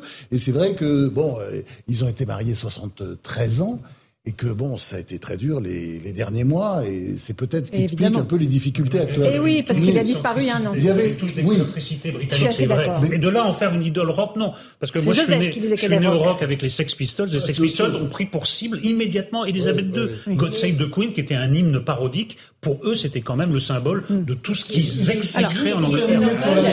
Attendez, pas tout de tel chapeau ne peut être que rock'n'roll. Un positif. Et après, j'arrête. Euh, Parce que moi, je dirais que pas rigidité. Il y a le problème des enfants aussi. C'est-à-dire, elle a des enfants. Euh, Quatre euh, enfants. comment le prince Charles bah oui, était un ragueur. Moi, j'ai vu, j'ai assisté à des scènes, euh, bah, draguant très lourdement Elisabeth Guigou, par exemple, ah bon mais avec, euh, oui, une forme de fantaisie et de drôlerie, bon, qui, qui, qui résistait, qui résistait. Euh, euh, comment Et Pierre Andrew, qui est quand même un personnage assez spécial, là, qui a été rattrapé dans une affaire et sulfureux, etc. Mm-hmm. Donc, il y, y, avait ça chez elle aussi. Donc, euh, elle vivait là-dedans. Donc, sans mais... doute en voyant cette famille autour, elle se sentait obligée d'incarner, je dirais, je répète, parce que je maintiens le mot, une forme de rigidité. Un tout petit mot pour Céline, avant de vous passer la parole. Elisabeth II, quand euh, elle a été euh, couronnée, euh, le 6 février 1952, Charles avait 4 ans. Donc à partir de ce moment-là, euh, Charles et Anne ont été complètement confiés euh, à l'éducation de leur père. Donc voilà, peut-être que ça indique aussi ah. pourquoi euh, ils, ont, ils, ont, eu quelques difficultés. Je pense que c'est même sans doute exactement l'inverse. C'est-à-dire quand vous avez un tel personnage qui est, qui est, de la dimension d'un patriarche ou d'une matriarche, mais qui en fait va prendre toute la place et va incarner, c'est pas seulement votre mère, c'est pas seulement la reine du Royaume-Uni, c'est le royaume. C'est là où la théorie des, des, deux corps du roi intervient. Comment vous trouvez votre place dans cette histoire quand vous, vous n'en avez qu'un et que vous avez une mère qui n'est pas seulement votre mère? Et je pense que dans, dans trouver sa place devient donc très compliqué et vous essayez d'exister et on a toujours vu ça Parfois, pour exister, le seul moyen d'attirer l'attention, c'est de faire des conneries. On l'a tous fait. Vous avez une lecture très psychanalytique, mais... hein, je remarque depuis. Oui, de, de, la, de, de, de la royauté. Non, parce, hein, que, tout, là, parce, que, parce que je trouvais, en fait, quand j'adore The Crown, comme beaucoup de gens, hein, ah oui, le, et il y, y, avait une scène qui m'avait. Mais c'est pas la réalité. Hein, c'est pas la réalité. Non, non, mais je, je parle, je parle des scènes. Le, fauteuil parodique, c'est souvent plus proche de la réalité. Je parle des scènes. Je parle des scènes qui vous parlent et qui font que vous allez arriver à vous projeter dans un personnage qui est pourtant très loin de par son quotidien, de par ses responsabilités, de ce que vous êtes. Et vous avez euh, une scène où le, le, le vieux roi euh, conscient en fait de ce qu'est la charge. Son père était très conscient de ses devoirs et de ce qu'il transmettait à sa fille. Et quand elle se marie, il discute avec son mari et lui dit en fait votre travail c'est elle. Donc elle, elle a son rôle, elle incarne l'Angleterre, elle est le devoir. Lui, il a son rôle, il est son pilier et son soutien. Quand vous êtes en dessous, vous êtes quoi? Quelle est votre place? Quel est votre rôle? C'est difficile de la, de la trouver Alors, et de, de s'épanouir à. En même temps, Céline, les, les, Britanniques ont souvent, régulièrement reproché euh, à la famille royale de vivre à leur crochet. Euh, il y a des, euh, voilà. Mais, eh bien, par exemple, 70, intégralement par les impôts des Anglais. Je crois, je crois que la reine coûte 70 centimes par an à chaque citoyen britannique, ce qui est revenu euh, quand vous ramenez ah, vous aux êtes très précise dans, le, dans et, la somme. Et ben, ça a été calculé, figurez-vous. Oui. Et elle l'a même, euh, elle l'a même baissé. Oui. Et, et c'est assez intéressant parce que finalement, on se dit, pour incarner une forme de durabilité dans un monde qui semble se défaire en permanence, Ça, ce n'est peut-être pas si cher payé. De Gaulle raison, vous voyez, il fallait la reine d'Angleterre, il faut revenir à la reine d'Angleterre, c'est-à-dire au septennat, un président ah, qui est élu pour 7 ans. C'était De Gaulle, ça. Non. La reine d'Angleterre. Il, il, il, nous faut la reine d'Angleterre. Le système, c'est un régime parlementaire avec un président. Mm -hmm qui soit au-dessus des partis et un Premier ministre qui réponde de... de ça, voilà. ça s'appelle la cinquième. Hein, oui, non, mais non, non, un, un président à l'allemande, par exemple, ou, ah, ou, ou à l'italienne, ah, qui soit... Non, non, non, mais c'est ça le vrai système, parce que là, on est en train de glisser vers que ce serait bien la monarchie en France. Je trouve qu'on va un peu vite non, en besogne quand même. Ah, oui, non, pas dit ça du tout. Non, mais j'entends, j'entends par ici, par là. Je reviens sur l'inter. Moi, je dis la monarchie en France. Non, mais j'ai entendu, j'ai entendu. Mais ce serait mieux, pardon, excusez-moi. Monarchie et parlementaire et avec un parlement, mais bien évidemment. Je l'avais entendu, croyez-moi. Si vous voulez, si vous voulez, si vous voulez éviter les délitements, si vous voulez. D'ailleurs, je reviens, c'est pas la reine d'Angleterre, je vous reprends. C'est la reine du Royaume-Uni. Il n'y a plus reine d'Angleterre, il n'y a plus de roi d'Angleterre depuis 1707. depuis 1707, voilà. non, mais ça a du sens. Et les reines du Commonwealth qui n'existent plus vraiment non plus. Ça, existe, ça. Elle n'est pas impératrice ça, des Indes comme Ça existe tellement. Le Commonwealth existe tellement qu'il y a des, États francophones qui veulent le rejoindre aujourd'hui. Donc ça prouve à quel point ça existe. Non, c'est le, bien sûr, la monarchie, c'est le Royaume-Uni. De, même que bah, c'est le même, c'est exactement la même chose qui se passe en Belgique, en Espagne ou autre. Voilà. Et puis nous, Français, on se demande, bah tiens, mais Comment font-ils Bah oui, bah c'est un régime parlementaire. C'est un régime particulier. Voilà, oui, rétablir la, la, royauté. Alors juste une petite information, on apprend que le prince Harry se rend à Balmoral, mais de son côté, pas avec les autres membres de la famille royale. Il fait toujours bande à pas, et que son épouse Meghan ne le rejoindra pas Il y a toujours un problème, euh, visiblement, avec euh, Harry et Meghan, qui ne sont plus des royals, d'ailleurs, qui ont été euh, exclus de leur fonction royale. Bien sûr, non, mais ils l'ont cherché un peu. ne s'attendaient pas à ce que ça soit aussi rapide et aussi violent, je crois. Oui, mais enfin, ils ont bien craché dans la soupe à feu, quand même. Hein. la soupe était bonne, d'ailleurs. Oui, visiblement. Ce qui est intéressant, c'est que tous les analystes ont toujours dit que la méthode qu'ils avaient employée avec Elisabeth II était la dernière chose à faire, que cette femme, qui est une femme de devoir, qui est une femme justement qui s'inscrit dans la permanence et dans le temps long, vous ne lui faites pas de chantage, vous lui mettez pas un couteau sous la gorge, vous ne lui posez pas d'ultimatum. On ne pose pas d'ultimatum à une raide, ça paraît une évidence. Euh, non plus. Euh, et, tout à fait.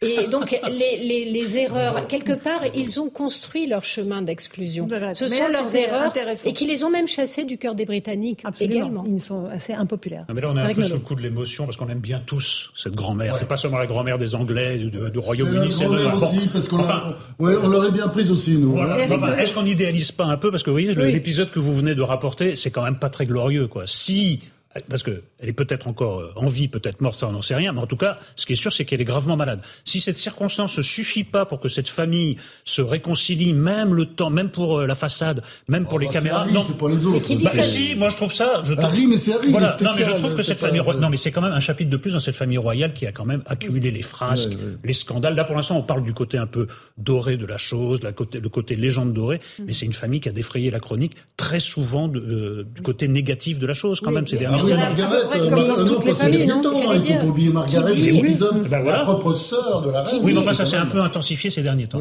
La question, c'est toujours de savoir d'où vient la rupture. Qui dit qu'elle ne vient pas euh, de Meghan Markle, qui a du mal à saisir ce qu'implique le fait euh, de prendre une place dans une monarchie traditionnelle. ce côté-là du mm. plateau, un très pro-royaliste. mais la raison, c'est elle a cru que Meghan Markle. un casting, c'est tout. Bah, au bout d'un moment, elle s'est rendue compte que c'était pas un casting. Voilà, qu'on n'était pas Hollywood.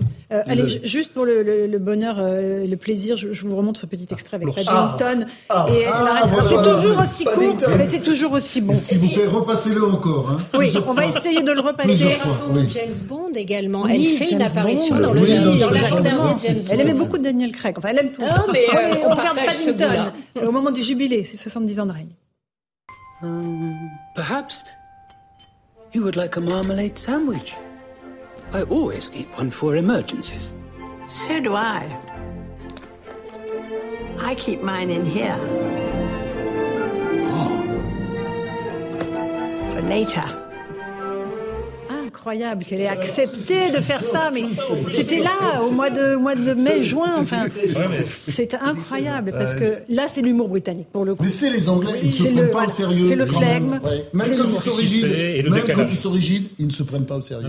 Il y a un petit sourire, un petit décalage. C'est difficile à rencontre de deux institutions et de deux, entre guillemets, enfants de la guerre. Parce que Paddington, c'est ah aussi euh, la mise en scène de la guerre et du sort des enfants anglais pendant la guerre c'est quelque chose de très fort d'avoir fait se rencontrer ces deux symboles. Joseph, sur euh, à la fois euh, cette séquence magique et merveilleuse qui a été diffusée en surprise, personne ne le savait au moment du jubilé.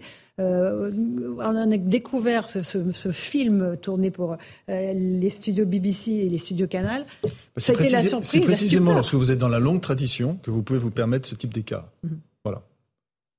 D'accord. C'est bien, c'est clair, c'est dans la longue tradition.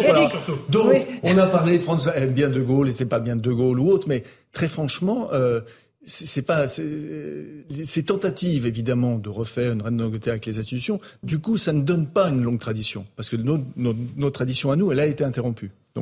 Ça ne donne pas de la tradition, ça donne du conservatisme. Voilà. Et ça donne pas exactement la même chose. Je comprends pas du tout ce discours, mais bon, ça c'est. Non, mais il y, a, la tradition, mais il y a aussi. J'ai pas, du tout compris ce qu'il voulait dire. Il y a la tradition, mais il y a aussi cet humour inimitable. Voilà. C'est quelque chose, c'est quelque chose qui n'est pas transposable. Moi, j'adore l'humour français, j'adore d'autres humours nationaux, mais l'humour anglais, moi, je suis fan par-dessus tout, parce qu'ils sont capables de ça, et c'est fait très naturellement. Hein. Il n'y a pas de mise en scène, c'est pas, vous allez voir, tambour, trompette, vous allez voir ce qu'elle va voir, elle est là, et elle joue pas mal, hein, moi, je trouve. Elle joue, elle joue son propre rôle, Le sourire est merveilleux. Ah, et c'était il y a quelques semaines à peine. Merci beaucoup. Euh, on fait une toute petite pause. On se retrouve dans un instant dans Punchline sur CNews et sur Europe 1. On reviendra évidemment pour, euh, sur ces très vives inquiétudes autour de l'état de santé de la reine Elisabeth II. On partira à Londres. On entendra la réaction des, des Anglais, des Britanniques qui sont fort inquiets et qui espèrent que les nouvelles seront meilleures dans la soirée. A tout de suite sur Europe 1 et sur CNews.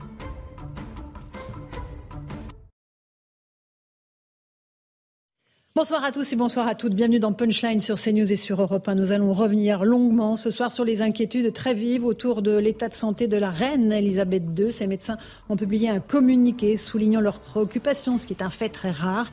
À l'heure actuelle, toute sa famille proche a convergé vers le château de Balmoral en Écosse, sa résidence d'été, sa résidence préférée. On va vous donner les toutes dernières informations concernant cette monarque à la vie, à la longévité exceptionnelle. Avec elle, c'est toute l'histoire du siècle qui défile sous nos yeux. Icône mondiale dont la mort, si elle devait être annoncée, aurait un retentissement planétaire. On va retracer ce soir son destin exceptionnel. et la reine qui a régné le plus longtemps sur le Royaume-Uni, euh, plus de 70 ans. Voilà, on développe évidemment toutes ces informations dans un instant, juste après le rappel des titres de l'actualité sur CNews et sur Europe.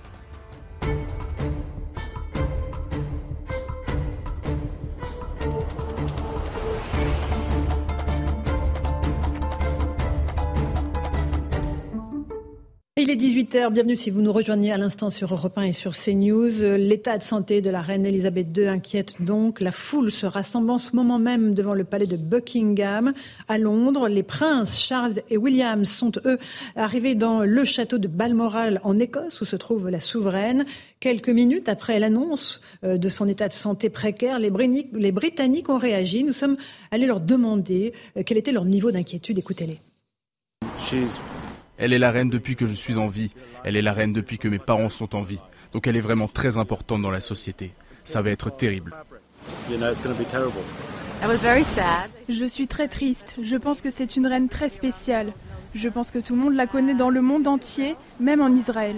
Je lui souhaite de rester en bonne santé et j'espère qu'elle sera toujours là. En tant que française, mais moi ça me touche. Pourquoi? Parce que euh, je trouve que c'est euh, une figure emblématique pour les femmes, pour l'Angleterre en général.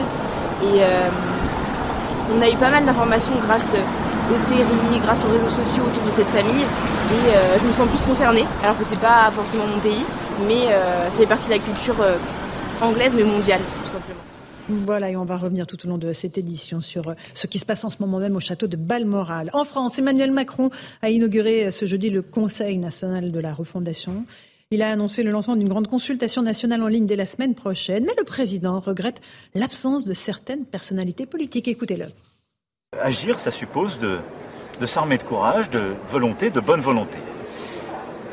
52 personnes représentant forces politiques, syndicales élus ont été invitées, 40 sont là. Les 12 qui ne sont pas là ont tort. Parce que quand on a un mandat, on a un mandat pour représenter, parler, même venir dire qu'on n'est pas d'accord. Quand on n'est pas là, il ne faut pas après expliquer qu'on n'a pas été consulté, ou que c'est trop vertical, ou trop ceci, ou trop cela. Et une formule de bon sens qui dit que les absents ont toujours tort. Ça vaut pour aujourd'hui aussi. C'est ceux qui ont décidé de ne pas être là. C'est leur choix, je le respecte. La porte sera toujours ouverte. Un juge d'instruction va enquêter sur les pratiques de maintien de l'ordre de l'ancien préfet de police de Paris, Didier Lallemand. Une enquête avait été ouverte le 31 août dernier. Un adolescent de 17 ans a été grièvement blessé au couteau dans une rixe entre bandes de Seine-et-Marne. Les faits se sont déroulés hier soir à la gare de Savigny-le-Temple. Blessé à l'abdomen, l'adolescent a été transporté à l'hôpital. Son pronostic vital est engagé. Au total, sept jeunes ont été interpellés par la police. La Banque centrale européenne a annoncé une nouvelle hausse des taux à 0,75%, une décision qui va évidemment avoir d'importantes conséquences économiques. L'objectif étant de provoquer un ralentissement, même léger, de l'inflation. Et puis après deux lancements du programme Artemis annulé, un nouveau décollage de la fusée de la NASA vers la Lune est envisagé. Une possible fenêtre de tir existerait pour le 23 septembre prochain. Voilà pour les grandes lignes de l'actualité. Ce soir, euh, sur CNews et sur Europe 1, nous allons nous intéresser à l'état de santé de la reine, une icône mondiale euh, qui a fait son jubilé il y a quelques euh, semaines. C'était au, mois de juin, 70 ans de reine, de règne. Elle a été sacrée, couronnée à 25 ans en 1952. Quelqu'un d'assez exceptionnel. On, va retracer les grandes lignes de, cette carrière incroyable. Mais d'abord, on va tout de suite partir à Londres, rejoindre Anaïs Cordoba. Bonsoir Anaïs vous êtes la correspondante d'Europe 1 euh, à Londres. Euh, d'abord, il y a beaucoup de monde qui est en train d'affluer euh, devant les grilles de Buckingham, c'est bien cela? Oui, tout à fait. Hein. Il y a déjà un rassemblement de gens. Alors parmi eux, des, touristes, mais aussi des Britanniques inquiets qui veulent être présents ici. Alors quand on évoque le sujet de l'état de la reine, voilà, certains Anglais à qui je parle vraiment ont les larmes aux yeux, la voix qui tremble. Hein. Ils me disent mais si elle disparaît, ce sera vraiment la fin d'une époque. Connu qu'elle, ça va être un, gros choc. Ils, appréhendent terriblement l'annonce de, son décès. L'ambiance est fébrile. Il y a plusieurs déjà de, journalistes et caméras qui sont installés devant le palais. plusieurs voitures de police et un hélicoptère patrouillent la zone. Les principaux médias et chaînes de télé britanniques sont aussi en boucle sur l'événement et le ton employé par les intervenants, qu'ils soient experts ou journalistes, est assez alarmant euh, sur l'état de santé de la reine. Ça s'explique par le fait notamment que le palais, qui normalement essaye d'être rassurant quand il euh, s'agit de l'état de santé de la reine, ne l'est euh, pas du tout à voir son dernier communiqué. Alors justement, Anaïs, est-ce qu'on a les dernières nouvelles concernant l'état de santé de la reine? Ces médecins se disent préoccupés. C'est très rare hein, qu'ils emploient ce vocable. Tout à fait. Hein. Il y a eu ce communiqué de Buckingham qui a dit que les médecins de la reine étaient préoccupés par son état de santé euh, et qu'elle restait sous surveillance. Donc ça, c'était en début d'après-midi. Depuis, euh, pas d'autres nouvelles. On sait que ses quatre enfants et les princes William et Harry sont à son chevet ou se rendent actuellement à son chevet au château de Balmoral en Écosse. Voilà, le fait que toute la famille se réunisse autour d'elle indique euh, qu'elle est certainement dans un état euh, grave. Et alors sur son état de, santé, ce qu'on peut dire, c'est qu'on l'a vu euh, mardi rencontrer euh, et nommer la nouvelle première ministre Liz Truss. Et c'est vrai que les photos qu'on a vues d'elle ont, un peu inquiété. Elle était voûtée frêle, elle avait les mains bleues. puis hier soir, un peu à la dernière minute, une rencontre par vidéoconférence prévue entre elle et des membres du nouveau gouvernement a été annulé. Les médecins lui ont conseillé de se reposer et apparemment, vu les nouvelles euh, d'aujourd'hui, eh bien, son état a l'air de se dégrader assez rapidement. Merci beaucoup Anaïs Cordoba, correspondante d'Europe 1 euh, à Londres. Vous revenez vers nous, euh, tout comme Sarah Mena, si vous avez de nouvelles informations. François-Olivier Gilberg est avec nous. Merci beaucoup. Bonsoir. Eric Nolot est avec nous. Et Jean-Sébastien Ferjou, directeur du site Atlantico. François-Olivier Gisberg, une icône mondiale, disais-je tout à l'heure. C'est un, pan de l'histoire euh, qui euh, qu'elle a incarné, qu'elle incarne toujours. Elle a vu défiler tous nos présidents de la République. Elle a vu passer tous ceux qui ont, euh, se sont succédés à l'Élysée. oui, puis surtout, voilà, elle a commencé avec Winston Churchill, qui a, était, premier ministre quand, elle a, quand elle est arrivée. Et donc, ça serait comme si on avait un aujourd'hui un, grand politique euh, qui, qui, avait connu de, qui avait connu de près le général de Gaulle. Quoi. C'est vrai que quand on dit, oui, c'est un géant, c'est, sûr que c'est l'incarne, elle incarne le siècle. Enfin, je veux dire l'autre siècle. C'est ça, l'autre siècle. Avec, avec en même temps ce côté extraordinaire. On connaît parce qu'il faut jamais l'oublier. Hein. Euh, je vais citer le général de Gaulle. Je vais profiter que mon ami euh, Joseph Massascaron n'est pas là, mais il disait sur les Britanniques il disait quelque chose d'extraordinaire. De, il disait toujours, ils incarnent pour lui, ils incarnaient le courage. Voyez, il était fasciné pour, par leur force d'âme. Pourquoi? Parce qu'il était à Londres. Il ne faut pas oublier qu'à Londres, euh, pendant la, guerre, euh, ils ont reçu des tonnes de bombes allemandes et qu'ils ont tenu. Hein, ils ont tenu, euh, grâce évidemment à une surgir, et elle-même, elle s'est engagée dans l'armée. Ce sont des, des voilà, des, des elle, a, elle, a, ce côté combattant, elle incarne ça. Et ça, elle l'incarne encore aujourd'hui, si vous voulez. Eric euh, Nolot, si euh, malheureusement sa disparition venait être confirmée, c'est l'ancien monde qui, qui, qui, disparaîtrait, ce, siècle qui vient de, de s'écouler? L'ancien monde est un témoin de cet ancien monde. C'est toujours même dans une famille, quand on peut parler avec son arrière-grand-père et qui vous parle de sa jeunesse, on est en communication avec euh, un temps qu'on n'a pas connu, qu'on n'aurait pas pu connaître, et pourtant on en a une idée. Et si on, si on regarde la, reine d'Angleterre, eh bien, euh, voilà, on se projette des dizaines d'années en arrière. Mais je reviens sur le mot d'incarnation. Vous voyez, quand on passe, pas cette image, mais celle qu'on passe de temps en temps de Buckingham Palace, Buckingham Palace, la pluie, la reine, et vous avez l'Angleterre résumée en une image. Qui peut encore, dans le monde actuel, mobiliser les foules Mobiliser les foules et puis surtout. je crois, c'est pérennité, permanence, immanence, enfin c'est ça qu'elle incarne. Mais en une image, résumer un pays et, en effet la, continuité entre un passé déjà lointain qu'elle a connu et notre aujourd'hui. Euh, Jean-Sébastien Ferjou, euh, sur cette reine d'Angleterre, euh, qui est le ciment de la nation britannique. Bien sûr, elle est beaucoup de choses. Elle est à la fois le ciment de la nation britannique, elle est une espèce d'icône planétaire, d'icône pop presque. Elle est aussi quelque chose à l'échelle de nos propres vies, parce que évidemment qu'elle est témoin, vous y faisiez référence, quelqu'un qui a vécu le PS, qui a vécu le passé comme ça, elle fait partie de, nos cadres.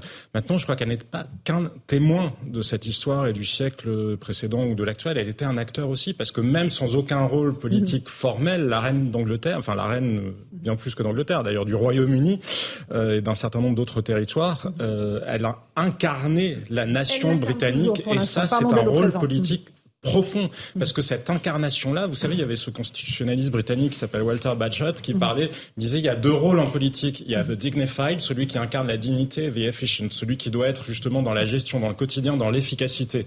Elle, elle incarnait ce rôle de la dignité. Et ça, quand on regarde comment fonctionnent d'autres démocraties ailleurs, ben, mm. on ne l'a pas toujours justement. Alors on pourrait mm. aussi imaginer un système monarchique avec une figure qui l'incarnerait bien moins. Hein, c'est pas. Mais elle a su incroyablement l'incarner et ça c'était très politique. Un tout petit mot de Philippe de Melorme, historien qui vient de nous rejoindre, bonsoir. Euh, rapidement, euh, cette icône mondiale qu'est la reine d'Angleterre, euh, cette émotion, honnêtement britannique, mais un, peu plus que britannique, mhm. qui étreint aujourd'hui les cœurs des uns et des autres, ça vous surprend pas?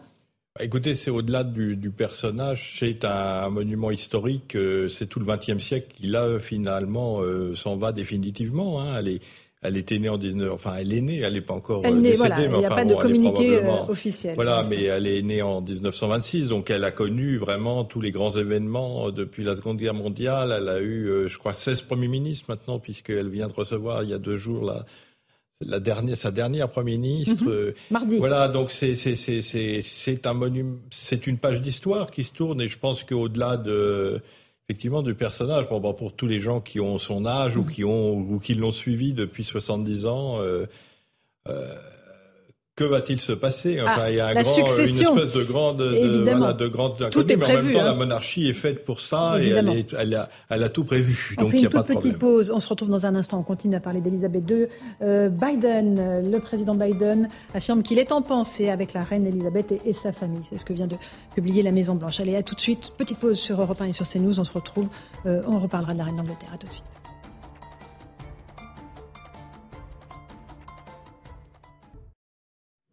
On se retrouve euh, sur Europe 1 et sur CNews dans Punchline pour évoquer cette immense inquiétude ce soir autour de l'état de santé de la reine Elisabeth II. Les nouvelles ne sont pas bonnes selon ses médecins qui se disent très préoccupés.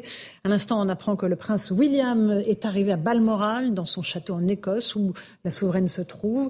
Il est arrivé avec plusieurs membres de la famille royale, c'est ce qu'affirme la BBC. Signe évidemment que les choses euh, ne vont pas très bien et que la famille royale se réunit autour de la souveraine. Le prince Harry a pris, euh, euh, ses propres moyens pour arriver à Balmoral. que Meghan ne l'accompagne pas. On voit évidemment que tout le monde est en alerte et que le peuple britannique aussi est très inquiet. Euh, on va repartir euh, à Londres dans un instant. Un tout petit mot de Vincent Hervouette qui est avec nous, euh, spécialiste des questions internationales. Vincent, est-ce qu'on peut dire qu'Elisabeth II est, le dernier grand homme politique, et je dis le mot homme politique à, dessein, de ce siècle? J'ai pas fait l'inventaire, hein, et puis le siècle vient de commencer. Ce qui est vrai, c'est que en plus, je ne sais pas si la reine est morte ou vivante, mais tout le monde est déjà en deuil, ça qui est très frappant, et, on a l'impression d'assister à, à l'agonie, à la fin d'un monde avec, euh, avec cette agonie. C'est un modèle de chef d'État, évidemment. Et moi, ce qui me frappe le plus, elle, et elle s'est sacrifiée jusqu'au bout, euh, jusqu'à la, jusque vraiment jusque euh, de toutes les manières possibles. Elle a vraiment une vie sacrificielle. Mais ce qui me frappe le plus, c'est le service qu'elle a rendu à la Grande-Bretagne, parce que au-delà de son aventure personnelle, de son destin exemplaire, il y a quand même cette stabilité, cette confiance en soi qu'elle a donné aux Anglais depuis des décennies, malgré, euh, je veux dire, tous les chaos de l'après-guerre, la perte de l'empire, le terrorisme irlandais dans les années 70, le, le déclin industriel, et on pourrait continuer comme ça jusqu'au Brexit. Et malgré tous ces avatars de l'histoire, Élisabeth II a été une sorte de, de point fixe, de, de, de rocher, euh, de leçon de dignité permanente qui a donné quand même aux Anglais une, une forme de, comment dire, de, confiance en eux. C'était le pont entre les générations, c'était un lien entre euh, le passé euh, et, le présent. C'était une façon de faire vivre quand même cette Angleterre que tous on a au cœur. Et, euh, et on le voit jusqu'à aujourd'hui, quoi, jusqu'à jusqu'à ces derniers jours, alors que l'Angleterre est en pleine crise, avec la livre qui se casse la figure, avec une inflation qui galope, avec des grèves sauvages dans le pays depuis le début de l'été, avec une crise politique aussi et le remplacement de Boris Johnson, eh bien, on voit que la reine d'Angleterre, la reine Elisabeth, est restée à son poste et a assuré comme ça, une, a donné une sorte de confiance en eux aux Anglais qui risque de leur faire cruellement défaut demain. Euh, encore un mot, Vincent Hervouette. Euh, si euh, son décès venait à être annoncé dans les prochaines heures, ce serait un traumatisme national pour les Britanniques ou est-ce qu'ils s'y sont préparés, évidemment, en sachant qu'elle a 96 ans? Bah, Il s'y attendait bien sûr, mais euh, évidemment que ça va être ça va être un arrachement, évidemment que ça va être un, un vrai deuil. Et, et d'ailleurs, au-delà de au-delà du Royaume-Uni, ça va être pour tous les Européens l'impression de perdre une sorte de grand-mère, et même pour tout l'Occident. Elle était en quelque sorte la reine des Occidentaux. Et ce qui est très frappant, je trouve, c'est que euh, les Anglais, c'est paradoxal parce qu'il y a eu le Brexit. Vous avez actuellement un Premier ministre qui, euh, il y a 15 jours encore, se demandait euh, si la France était, un, si Emmanuel Macron était un, un ami ou un ennemi du Royaume-Uni, alors que depuis 200 ans, depuis la mort de Napoléon, la France et, et la Grande-Bretagne sont des alliés stratégiques qui ne se sont jamais fait défaut l'un à l'autre. Et donc, et on voit bien d'ailleurs le fait même que vous soyez en émission spéciale, que toutes les chaînes d'infos euh, du continent suivent, sont suspendues au bulletin de santé de Balmoral, montre à quel point la reine d'Angleterre est une sorte de, et plus qu'une icône mondiale, elle est la reine de tous les Européens. Merci beaucoup Vincent Herouet, Philippe Delorme, historien. Un, un petit mot avant qu'on parle de la succession. Je, ferai deux bémols. Euh, elle n'est pas la reine de tous les Européens, elle est bien plus que ça, puisqu'elle est la reine du Commonwealth. 16 16 pays dans le monde, elle, elle règne dans 16 pays dans le monde, et bien au-delà de l'Europe. Euh, en Papouasie-Nouvelle-Guinée, en, Jamaïque, en Canada, en Nouvelle-Zélande Bahamas, en Nouvelle-Zélande, etc. Et puis, je dirais, euh, oui, sa mort va être un, va être un traumatisme, mais c'est pas la mort de Staline, c'est la mort d'une de, reine. C'est donc c'est quelque chose qui s'inscrit dans une continuité. Hein, la reine est morte, vive le roi. C'est-à-dire qu'on n'est pas devant un vide, on est devant euh, une transition. Et cette transition, elle va, elle va se faire naturellement. Et les Anglais euh, ne sont pas attachés uniquement à la reine, ils sont attachés à l'institution qu'elle représente. Absolument. Euh, comment, comment, va se passer la succession? On fait un petit point avec Yann Effelé. Je vous passe la parole.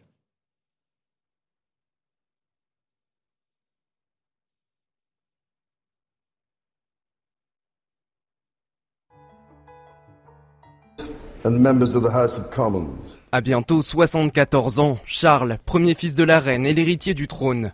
À sa prise de pouvoir, son épouse Camilla deviendra alors reine consort. C'est Elisabeth II elle-même qui en a émis le souhait. L'ordre de succession suit les descendants du souverain. Le deuxième sera donc le fils du duc d'Édimbourg, William.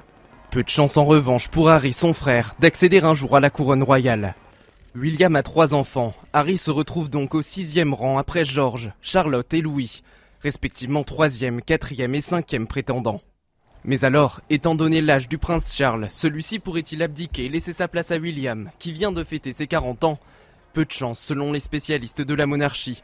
Dans la famille Windsor, le sens du devoir dépasse les stratégies de communication. Et dans l'histoire britannique, abdication rime avec traumatisme. Charles deviendra donc le souverain le plus âgé à accéder au trône. Éric Nolot, vous êtes avec nous en plateau. Pas d'abdication. Ça n'a jamais été à l'ordre du jour par Elisabeth II. Jusqu'au bout, elle a tenu son rang. Elle a reçu la première ministre britannique il y a deux jours. Elle s'est sacrifiée au sens propre du terme pour son pays. Dieu sait s'il y a des motifs euh, d'admirer cette, euh, cette femme, mais là, ce qu'elle a, ce qu'elle a fait, c'est-à-dire de rassembler ce qui, sans doute, ses dernières forces là, pour accueillir euh, sans doute la dernière première ministre qu'elle, qu'elle connaîtra, ça veut dire que bah, le devoir a été plus fort que sa vie et le devoir a été plus fort que sa mort. Euh, c'est vraiment quelque chose à, méditer. Je ne sais pas s'il y a d'exemples de force morale comme ça dans le monde contemporain, mais moi, tout mon respect. Euh, Jean-Sébastien Ferjou, il y aura un avant, un après, Elisabeth II, euh, encore une fois, quoi qu'il arrive. Ben, il y en aura à deux niveaux. Comme on disait tout à l'heure, ça nous touche tous à titre personnel, parce que pour les gens qui ont moins un certain âge, ils peuvent se dire qu'ils auront vécu plus de temps avec la reine d'Angleterre que ce qui leur reste à vivre. Et puis on voit bien que c'est un changement, un changement d'époque, et ça en aura forcément pour le Royaume-Uni, puisque la reine d'Angleterre, et a réussi pendant toutes les plus de enfin, 70 années de son règne à ne jamais créer de polémique, à ne jamais précisément s'exprimer tout en incarnant quelque chose d'éminemment politique. Son fils est réputé pour être plus interventionniste. Il écrit souvent euh, un peu comme des pattes de mouche aux membres du gouvernement britannique pour réclamer des choses et d'autres. Il s'était beaucoup engagé en faveur de l'écologie. Il a été beaucoup plus polémique, par exemple, dans sa manière d'accepter les cadeaux de milliardaires un peu douteux en leur faisant bénéficier euh, du lustre de la couronne britannique. Donc on sait bien que c'est un prince et un roi potentiel qui est moins immaculé en quelque sorte que ce qu'a su être sa mère. Donc par définition, c'est un changement d'époque. Et comme je vous le disais tout à l'heure, elle incarnait aussi autre chose. Et vous le disiez euh, très bien, elle incarnait quelque chose qui est au-delà de sa personne. C'est-à-dire que nous sommes tous maintenant préoccupés de nos destins. Regardez sa belle-fille, Meghan, euh, qui incarne l'exact inverse, c'est-à-dire il faut ne se préoccuper que de ses propres bobos et on est toujours victime du reste du monde. Mm. La reine Elisabeth a prouvé qu'on était soi-même un individu et que tous autant que nous sommes, pas seulement quand on est souverain, nous sommes porteurs de quelque chose de plus grand que nous, qui nous dépasse. En l'occurrence, elle, elle a assumé l'incarnation de la nation britannique, mais ça, c'est une leçon de vie même extraordinaire. Et alors que, oui, on pense au moment où la couronne a tremblé, euh, la mort de Diana, euh, ça a été une année très compliquée pour euh, la reine, euh, Meghan Markle aussi, et Philippe Delorme, qui a porté des accusations de racisme euh, contre la cour royale, euh, ce qui est oui, évidemment... ça c'est l'argument facile. Non, mais c'est ce qu'elle a dit. c'est pas ce que je vous dis, c'est ce qu'elle a dit. Donc ça, c'était compliqué à gérer aussi pour la famille royale. Ce qui est, ce qui est stupide d'ailleurs, parce que s'il y a bien une institution qui n'est pas raciste, c'est la c'est la couronne britannique, puisque comme je disais tout à l'heure, la reine est aussi reine de Jamaïque, de Nouvelle-Guinée, etc. Donc tout ça n'a pas de sens. Oui, avec leur consentement, il faut bien préciser. Avec leur consentement, oui, bien sûr, oui, c'est un accord. Enfin, c'est une, c'est une confédération en quelque sorte volontaire. Euh, non, je crois effectivement que c'est un personnage qui a su euh, mettre euh, effectivement sa personne euh, au service d'une cause et qui est ce qui est tout à fait ce qui était tout à fait euh, inédit à notre époque. Enfin, elle l'a dit d'ailleurs quand elle a eu 21 ans, elle a fait un discours euh, à la BBC. Hein, elle était au Cap à ce moment-là en disant que ma vie soit longue ou courte, je la dévouerai au service des, du peuple britannique et, du Commonwealth. Elle l'a fait jusqu'à son dernier souffle. Hein. On retrouve un peu sa, grand, sa mère, hein, d'ailleurs, qui est aussi un personnage très, qui, a vécu 102 ans et qui a vraiment aussi eu cette, mm-hmm. cette force extraordinaire pendant la guerre. qui, pour le coup, était la grand-mère des Anglais. Franz-Olivier Gisberg. Bah, elle incarnait des valeurs qui ne sont plus celles de la plupart euh, des politiques ou des gouvernants aujourd'hui. lesquelles?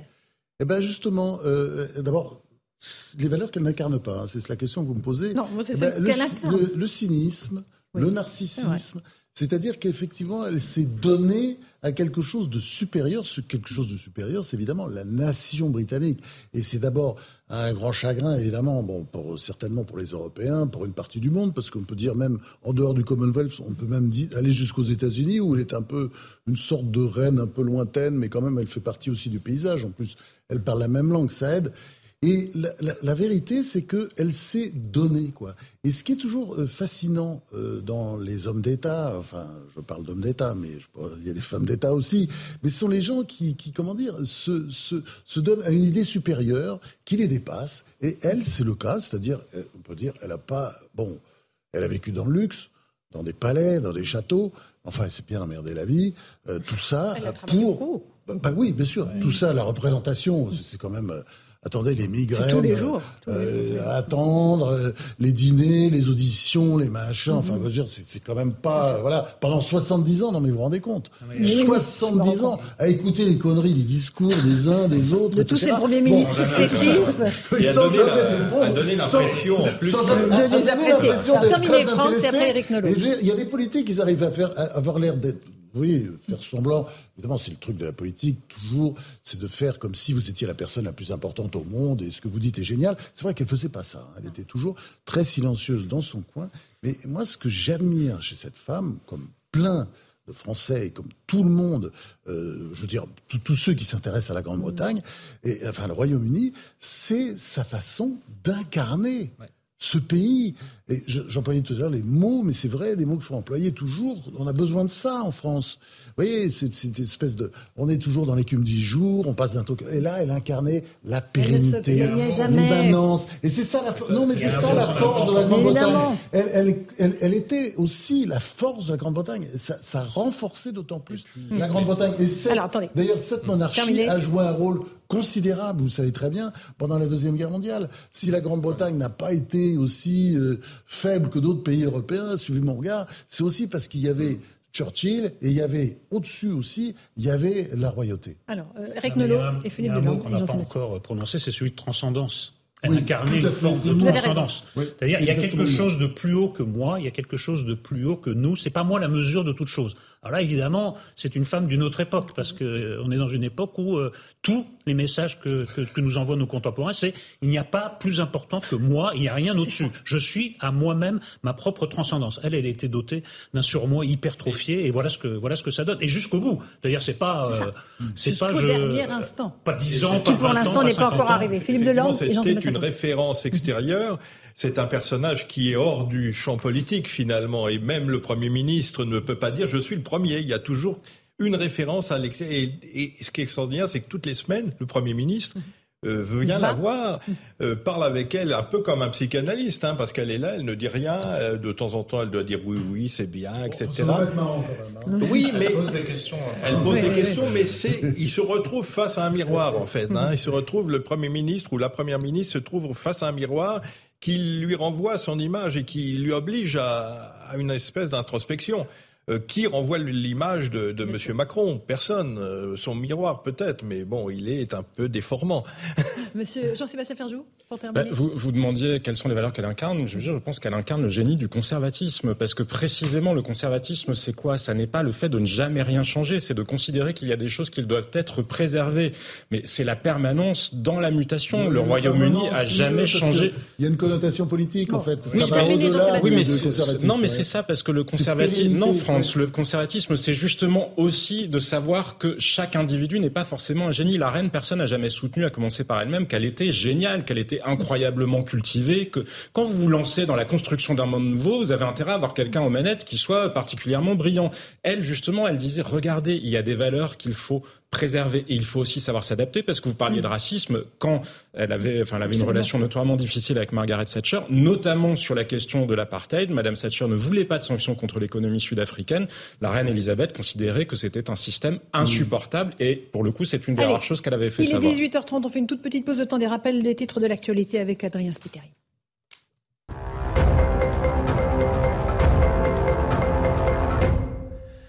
En 2022, plus de 4 salariés sur 10 se sont vus prescrire un arrêt maladie, 42% au total.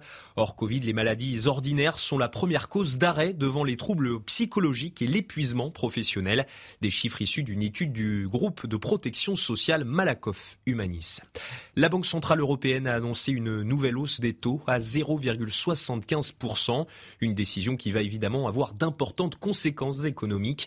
L'objectif étant de provoquer un ralentissement de l'inflation.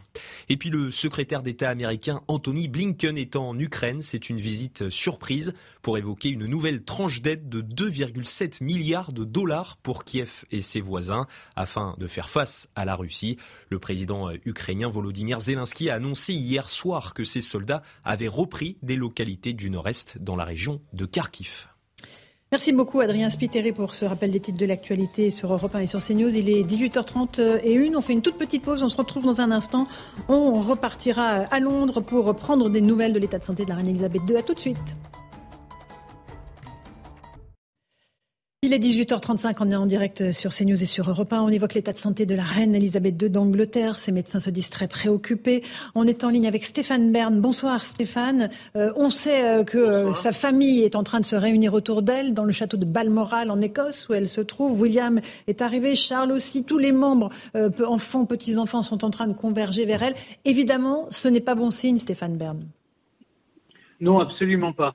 Euh, c'est pas un signe très encourageant dans la mesure où la, la famille a été priée par les médecins de se rendre au plus vite au chevet de la reine. Même le prince Harry et, et Meghan, les, les Sussex qui étaient euh, en Angleterre pour euh, quelques euh, opérations caritatives, se sont rendus à Balmoral. Il y a vraiment une réunion de toute la famille royale. C'est c'est un signe évidemment que euh, les dernières heures de la reine sont, sont comptées d'une certaine manière. Et hum, et c'est un euphémisme de la part des médecins de dire qu'ils sont euh, préoccupés. Ça veut dire, eux qui n'ont pas communiqué pendant des, des semaines, voire des mois sur l'état de santé, euh, ça veut dire qu'effectivement, euh, son état s'est rapidement dégradé. On pensait qu'elle avait des problèmes de mobilité, mais visiblement, il y a autre chose. Et, et c'est la raison pour laquelle elle ne... Voilà, elle est, elle est euh, au bout de sa vie. Mais d'un côté, c'est une femme qui a 96 ans, euh, qui a régné 70 ans, et c'est vrai que ça crée une, une comment dire, une secousse tellurique pratiquement euh, au Royaume-Uni. C'est quelque chose qui est, vraiment euh, euh, vécu comme, comme un, grand traumatisme. Pour autant, oui, on sait que c'est la fin d'un monde. Elle incarnait la stabilité, la continuité, et c'est sûr que là maintenant, ça va c'est un vrai changement. On change d'époque, on change d'air, on change de, d'une certaine manière. Oui, c'est un, on change de monde. Stéphane, on sait que la succession est déjà en place, c'est Charles qui va lui succéder. Est-ce qu'il va pouvoir euh, incarner la fonction euh, Je ne dirais pas comme sa mère, évidemment, parce qu'elle est assez irremplaçable, mais est-ce qu'il va pouvoir s'inscrire dans les pas de, cette souveraine exceptionnelle? Écoutez, il s'est préparé toute sa vie. Voilà un homme de 74 ans bientôt qui a passé sa vie à attendre que sa mère lui cède le trône, euh, ce qui d'ailleurs psychologiquement est assez compliqué. Euh, mais en fait, il sera un roi de transition à son âge. Et ça permettra peut-être à la monarchie, qui avait encore des oripeaux d'un autre âge, de, de 1952, parce qu'on ne voulait pas froisser la reine, et, eh bien, ça lui permettra d'avancer pleinement vers le 21e siècle. Donc ça, c'est peut-être quelque chose qu'il faut imaginer euh, plutôt comme positive. Euh, certes, certains des, royaumes des dominions, c'est-à-dire euh, l'Australie, la, Nouvelle-Zélande, le Canada, la Jamaïque, vont peut-être se séparer du Royaume-Uni et du Commonwealth. Mais bon, Charles va, apporter un renouveau et ensuite il pourra laisser le trône à son propre fils William. Euh, encore un mot, Stéphane Bern, sur euh, l'état des relations entre les membres de la famille royale. On sait que les relations sont très tendues entre les princes Harry et, William. Est-ce que tout ça peut se ressouder euh, si le décès de la reine était annoncé ou pas? Ce serait le vœu ce sera le vœu le plus cher de la reine Elisabeth, évidemment.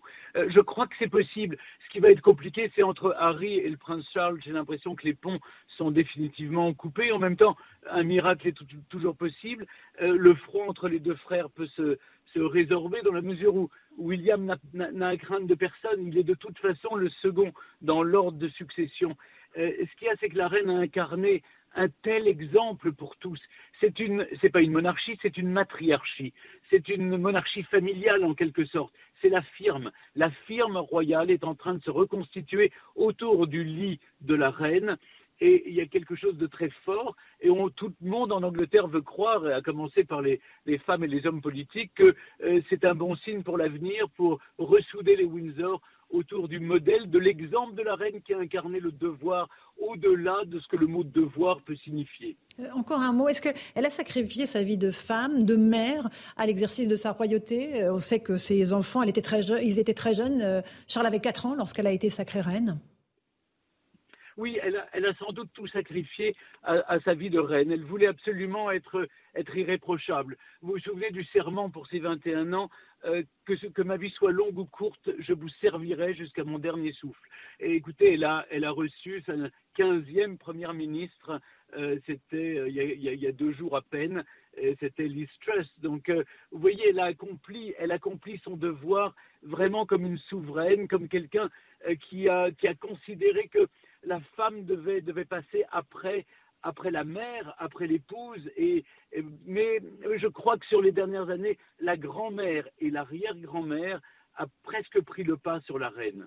Elle avait aussi de, l'humour, euh, le sens de l'humour britannique. On l'a vu au moment de son jubilé dans, ce film extraordinaire où elle joue son personnage face à l'ours Paddington, autre icône nationale en Grande-Bretagne. Elle était capable de ça, de ce décalage? Oui, elle était, très drôle. Elle adorait d'ailleurs qu'on lui raconte des blagues. Elle, était, elle, avait un côté un peu euh, gossip. Elle aimait bien qu'on lui raconte les potins euh, du palais, euh, qui était avec qui, qui fricotait avec qui. Ça, ça, l'amusait beaucoup. elle avait beaucoup d'autodérision. elle, elle était très drôle elle s'amusait. Je me souviens d'une anecdote quand elle était venue à Paris, qu'il y avait une foule devant, devant l'ambassade de Grande-Bretagne où je l'avais rencontrée. Elle me disait c'est toujours très drôle dans un pays républicain. C'est là où il y a le plus de monde pour m'accueillir. Et vous voyez, donc elle avait toujours un regard comme ça un peu moqueur sur le monde et les choses. Si vous n'avez pas de recul, si vous n'avez pas de distance, vous ne pouvez pas supporter cette fonction qui, au fond, est, une fonction pour la vie, qui vous impose tellement et qui vous dicte votre conduite en permanence. Merci beaucoup Stéphane Bern d'avoir pris euh, quelques instants pour euh, nous parler de la reine Elisabeth II sur euh, CNews et sur Europe 1. Évidemment, on attend toujours des nouvelles de, du palais. On sait que tout sera, tout est très au niveau protocolaire, tout est extrêmement codifié. Hein, déjà, Philippe Delorme, si le décès est annoncé, on sait tout ce qui va se passer pour les 12 jours à venir. Hein. Voilà, la fameuse opération London Bridge, hein, c'est-à-dire la, reine est morte. Voilà, donc le, le, le, secrétaire privé de la reine téléphone à la première ministre qui va ensuite prévenir le ministre des Affaires étrangères, qui lui va prévenir les, le Commonwealth, hein, donc tous ces royaumes dans lesquels euh, Elisabeth II régnait aussi, hein, l'Australie, etc. Et puis ensuite, euh, donc si elle meurt à Balmoral, il y a deux possibilités, soit le train, soit l'avion pour le retour vers Londres. Elle sera d'abord déposée euh, à Buckingham pendant trois jours, je crois, donc exposée dans le, grand salon, de, dans des grands salons, un grand des grands salons de, de Buckingham, et ensuite, comme comme sa mère et comme Philippe, euh, à Westminster Hall, donc pendant quatre jours où là, les gens pourront défiler euh, pratiquement 24 heures sur 24 euh, devant, devant le cercueil avant la cérémonie, de, neuf jours plus tard à, donc à, Westminster, à l'abbaye de Westminster. Où là, les Anglais vont défiler pendant quatre jours pour. Voilà, donc on peut défiler. Et ensuite, l'enterrement aurait lieu à, Windsor, puisque voilà ce qui, ce qui a été prévu tout ce protocole, Eric Nolot, ce, faste, euh, ça, ancre aussi cette nation britannique euh, dans les grandes nations euh, de ce monde. Oui, bien sûr, mais bien que tout soit prévu de longue date pour ce qui se rapporte à la, à la succession, à tout ce protocole, je pense que les Anglais et nous tous, avec eux, on va perdre une étoile fixe, on va perdre un point de repère. Alors évidemment, ça amortit parce que mmh. tout d'un coup, cette mort bah, va cette mort qui n'est pas encore advenue, hein, on, le, rappelle, euh, va, prendre, euh, va prendre place dans une histoire très longue. Donc il y a un côté qui amortit un peu euh, l'émotion, il y a une forme de permanence qui reste, c'est celle des institutions. Mhm. le, corps de la reine, le corps physique disparaîtra, mais le corps symbolique de la reine, on a parlé tout à l'heure de la, de la, théorie des deux rois, lui, lui restera et fera le lien avec le prochain monarque. Mais c'est un coup rude, Franz Olivier Gisberg, au moment où le continent va mal, où voilà, la guerre est à nos portes où euh, on a le sentiment que tout se délite, que voilà, euh, l'autorité se délite, particulièrement dans notre pays. Ça nous fait basculer dans une autre ère, en fait. C'est ce que l'on ressent en France et dans d'autres pays, et c'est vrai que c'est euh, l'intérêt de ce personnage. Alors, c'est pas le cas dans toutes les monarchies, il ne faut pas se raconter d'histoire. Si on regarde autour de nous. Euh, bon, c'est pas le cas, par exemple, à mon avis, de la monarchie espagnole, même si, même si elle tient les. Là, il y a quelque chose de très particulier, et vous savez pourquoi? Parce que c'est simplement un des plus grands pays du monde, c'est une des plus grandes puissances économiques du monde, qui est incarné par quelqu'un qui, parce que euh, Eric employait, le mot que je cherchais, parce que c'est vraiment le mot qu'il faut employer à propos d'elle, c'est le mot de transcendance. C'est-à-dire quelqu'un qui incarne une histoire, une histoire longue, elle était là déjà depuis 70 ans, mais même avant, c'est-à-dire c'est, c'est pour, comment dire, c'est une partie importante de la, du Royaume-Uni qui va mourir avec elle, si elle meurt dans les, dans les heures qui viennent. C'est, donc ça va être un chagrin incroyable dans le pays, parce que quand j'entends dire que la, monarchie euh, euh, britannique n'est pas si populaire, je crois qu'il suffit d'aller faire un tour en Grande-Bretagne et on se rend compte que c'est pas vrai. C'est pas vrai. Elle est très populaire, elle est un peu contestée. Puis les, puis les Britanniques sont comme ça aussi. Ils ont le petit côté français. Euh, voilà, ils cherchent la petite bête. Ils sont parfois très agressifs. Mais c'est elle, elle incarne le pays dans sa totalité et je dirais en plus l'histoire. Or l'histoire, vous avez remarqué, elle a tendance à disparaître mhm. un peu en Europe, en France par exemple presque à la limite, on a un président qui nous a dit qu'il fallait la déconstruire. Et là, au contraire, on n'est pas du tout dans le.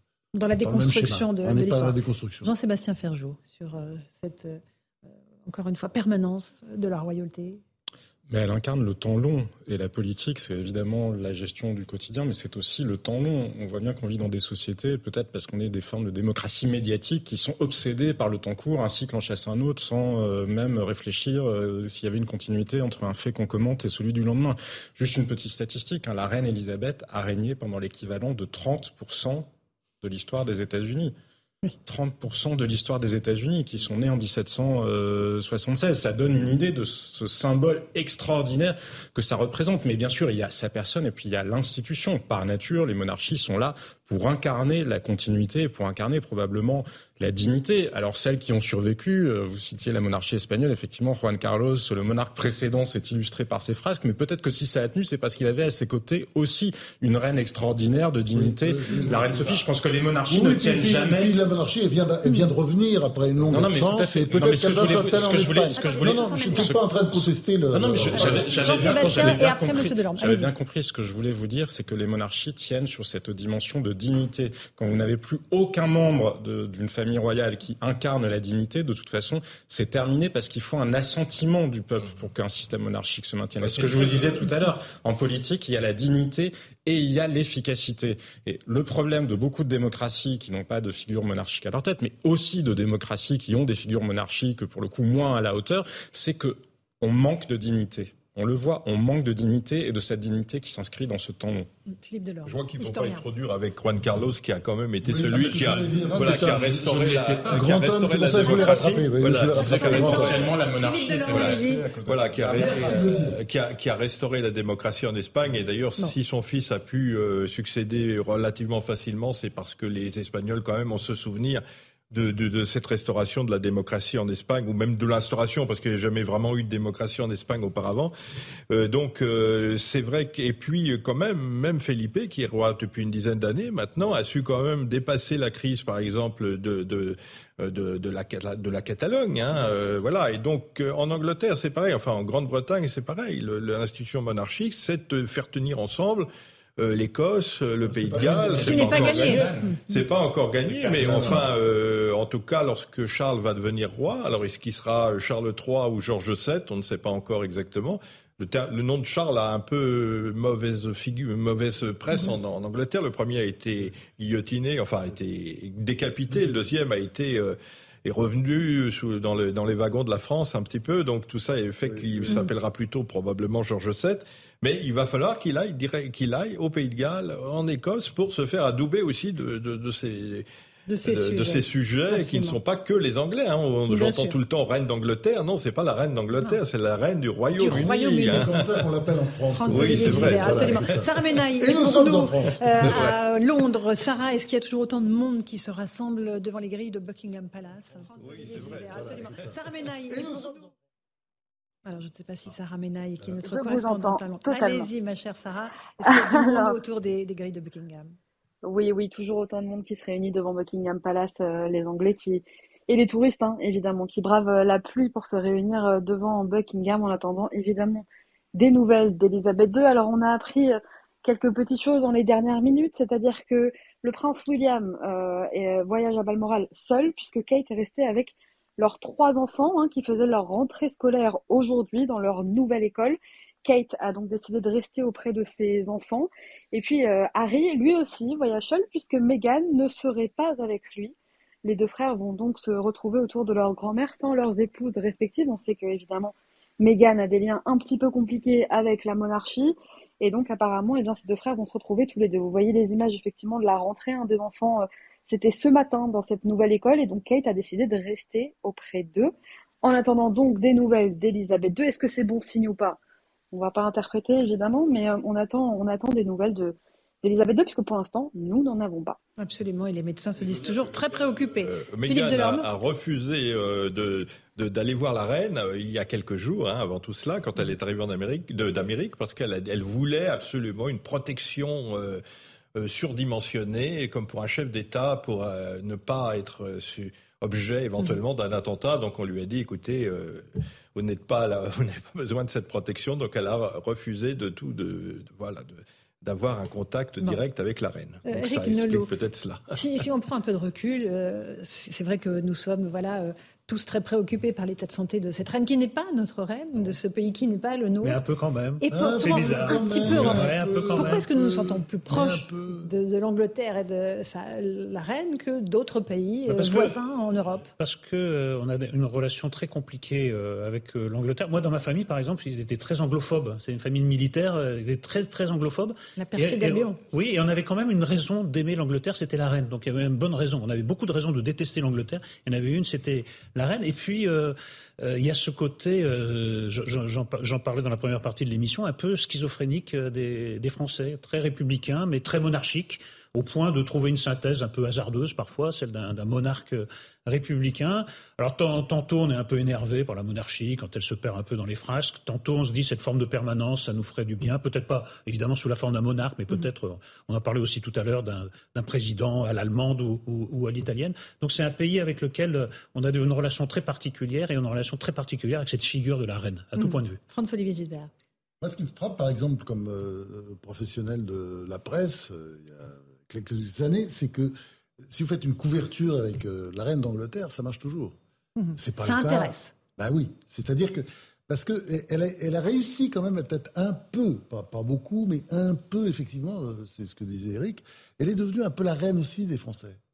Et pourquoi? Ben C'est ce qu'on disait tout à l'heure, toujours la même chose, la pérennité, la continuité, 70 euh, ans d'histoire, enfin c'est énorme, c'est énorme. Et, elle, et, elle l'a fait. Alors moi j'aime bien les mots, sacrifice, devoir, etc. Point trop n'en faut, euh, parce que bon, euh, sacrifice dans des palais, dans des châteaux.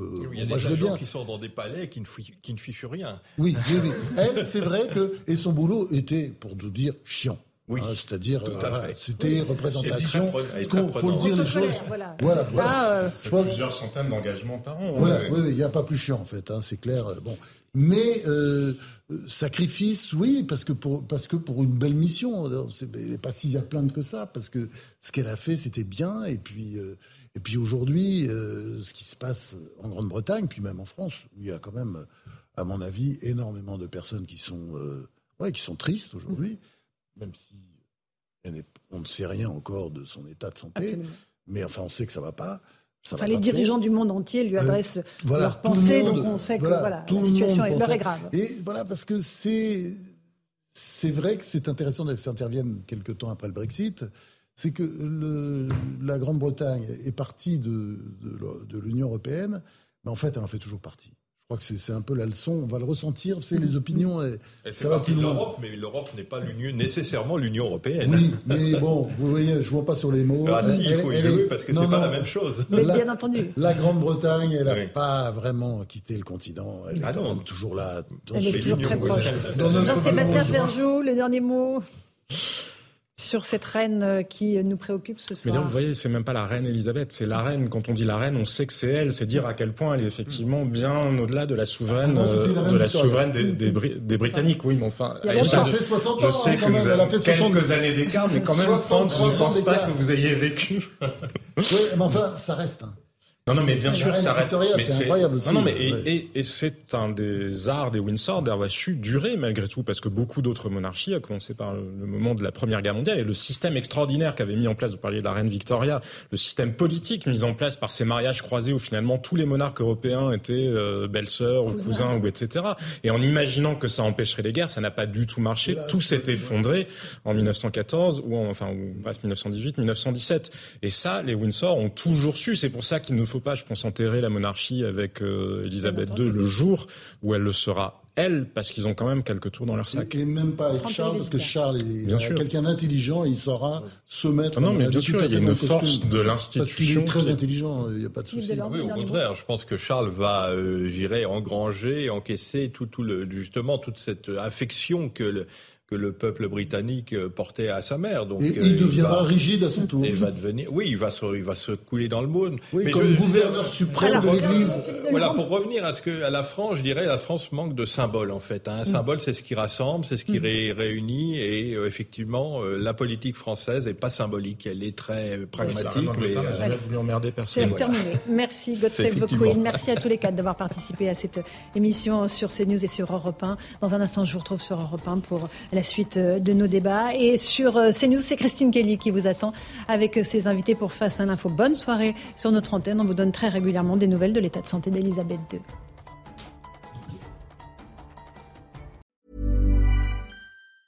Mom deserves the best, and there's no better place to shop for Mother's Day than Whole Foods Market. They're your destination for unbeatable savings, from premium gifts to show-stopping flowers and irresistible desserts. Start by saving 33% with Prime on all body care and candles. Then get a 15-stem bunch of tulips for just $9.99 each with Prime. Round out Mom's menu with festive rosé, irresistible berry chantilly cake, and more special treats. Come celebrate Mother's Day at Whole Foods Market.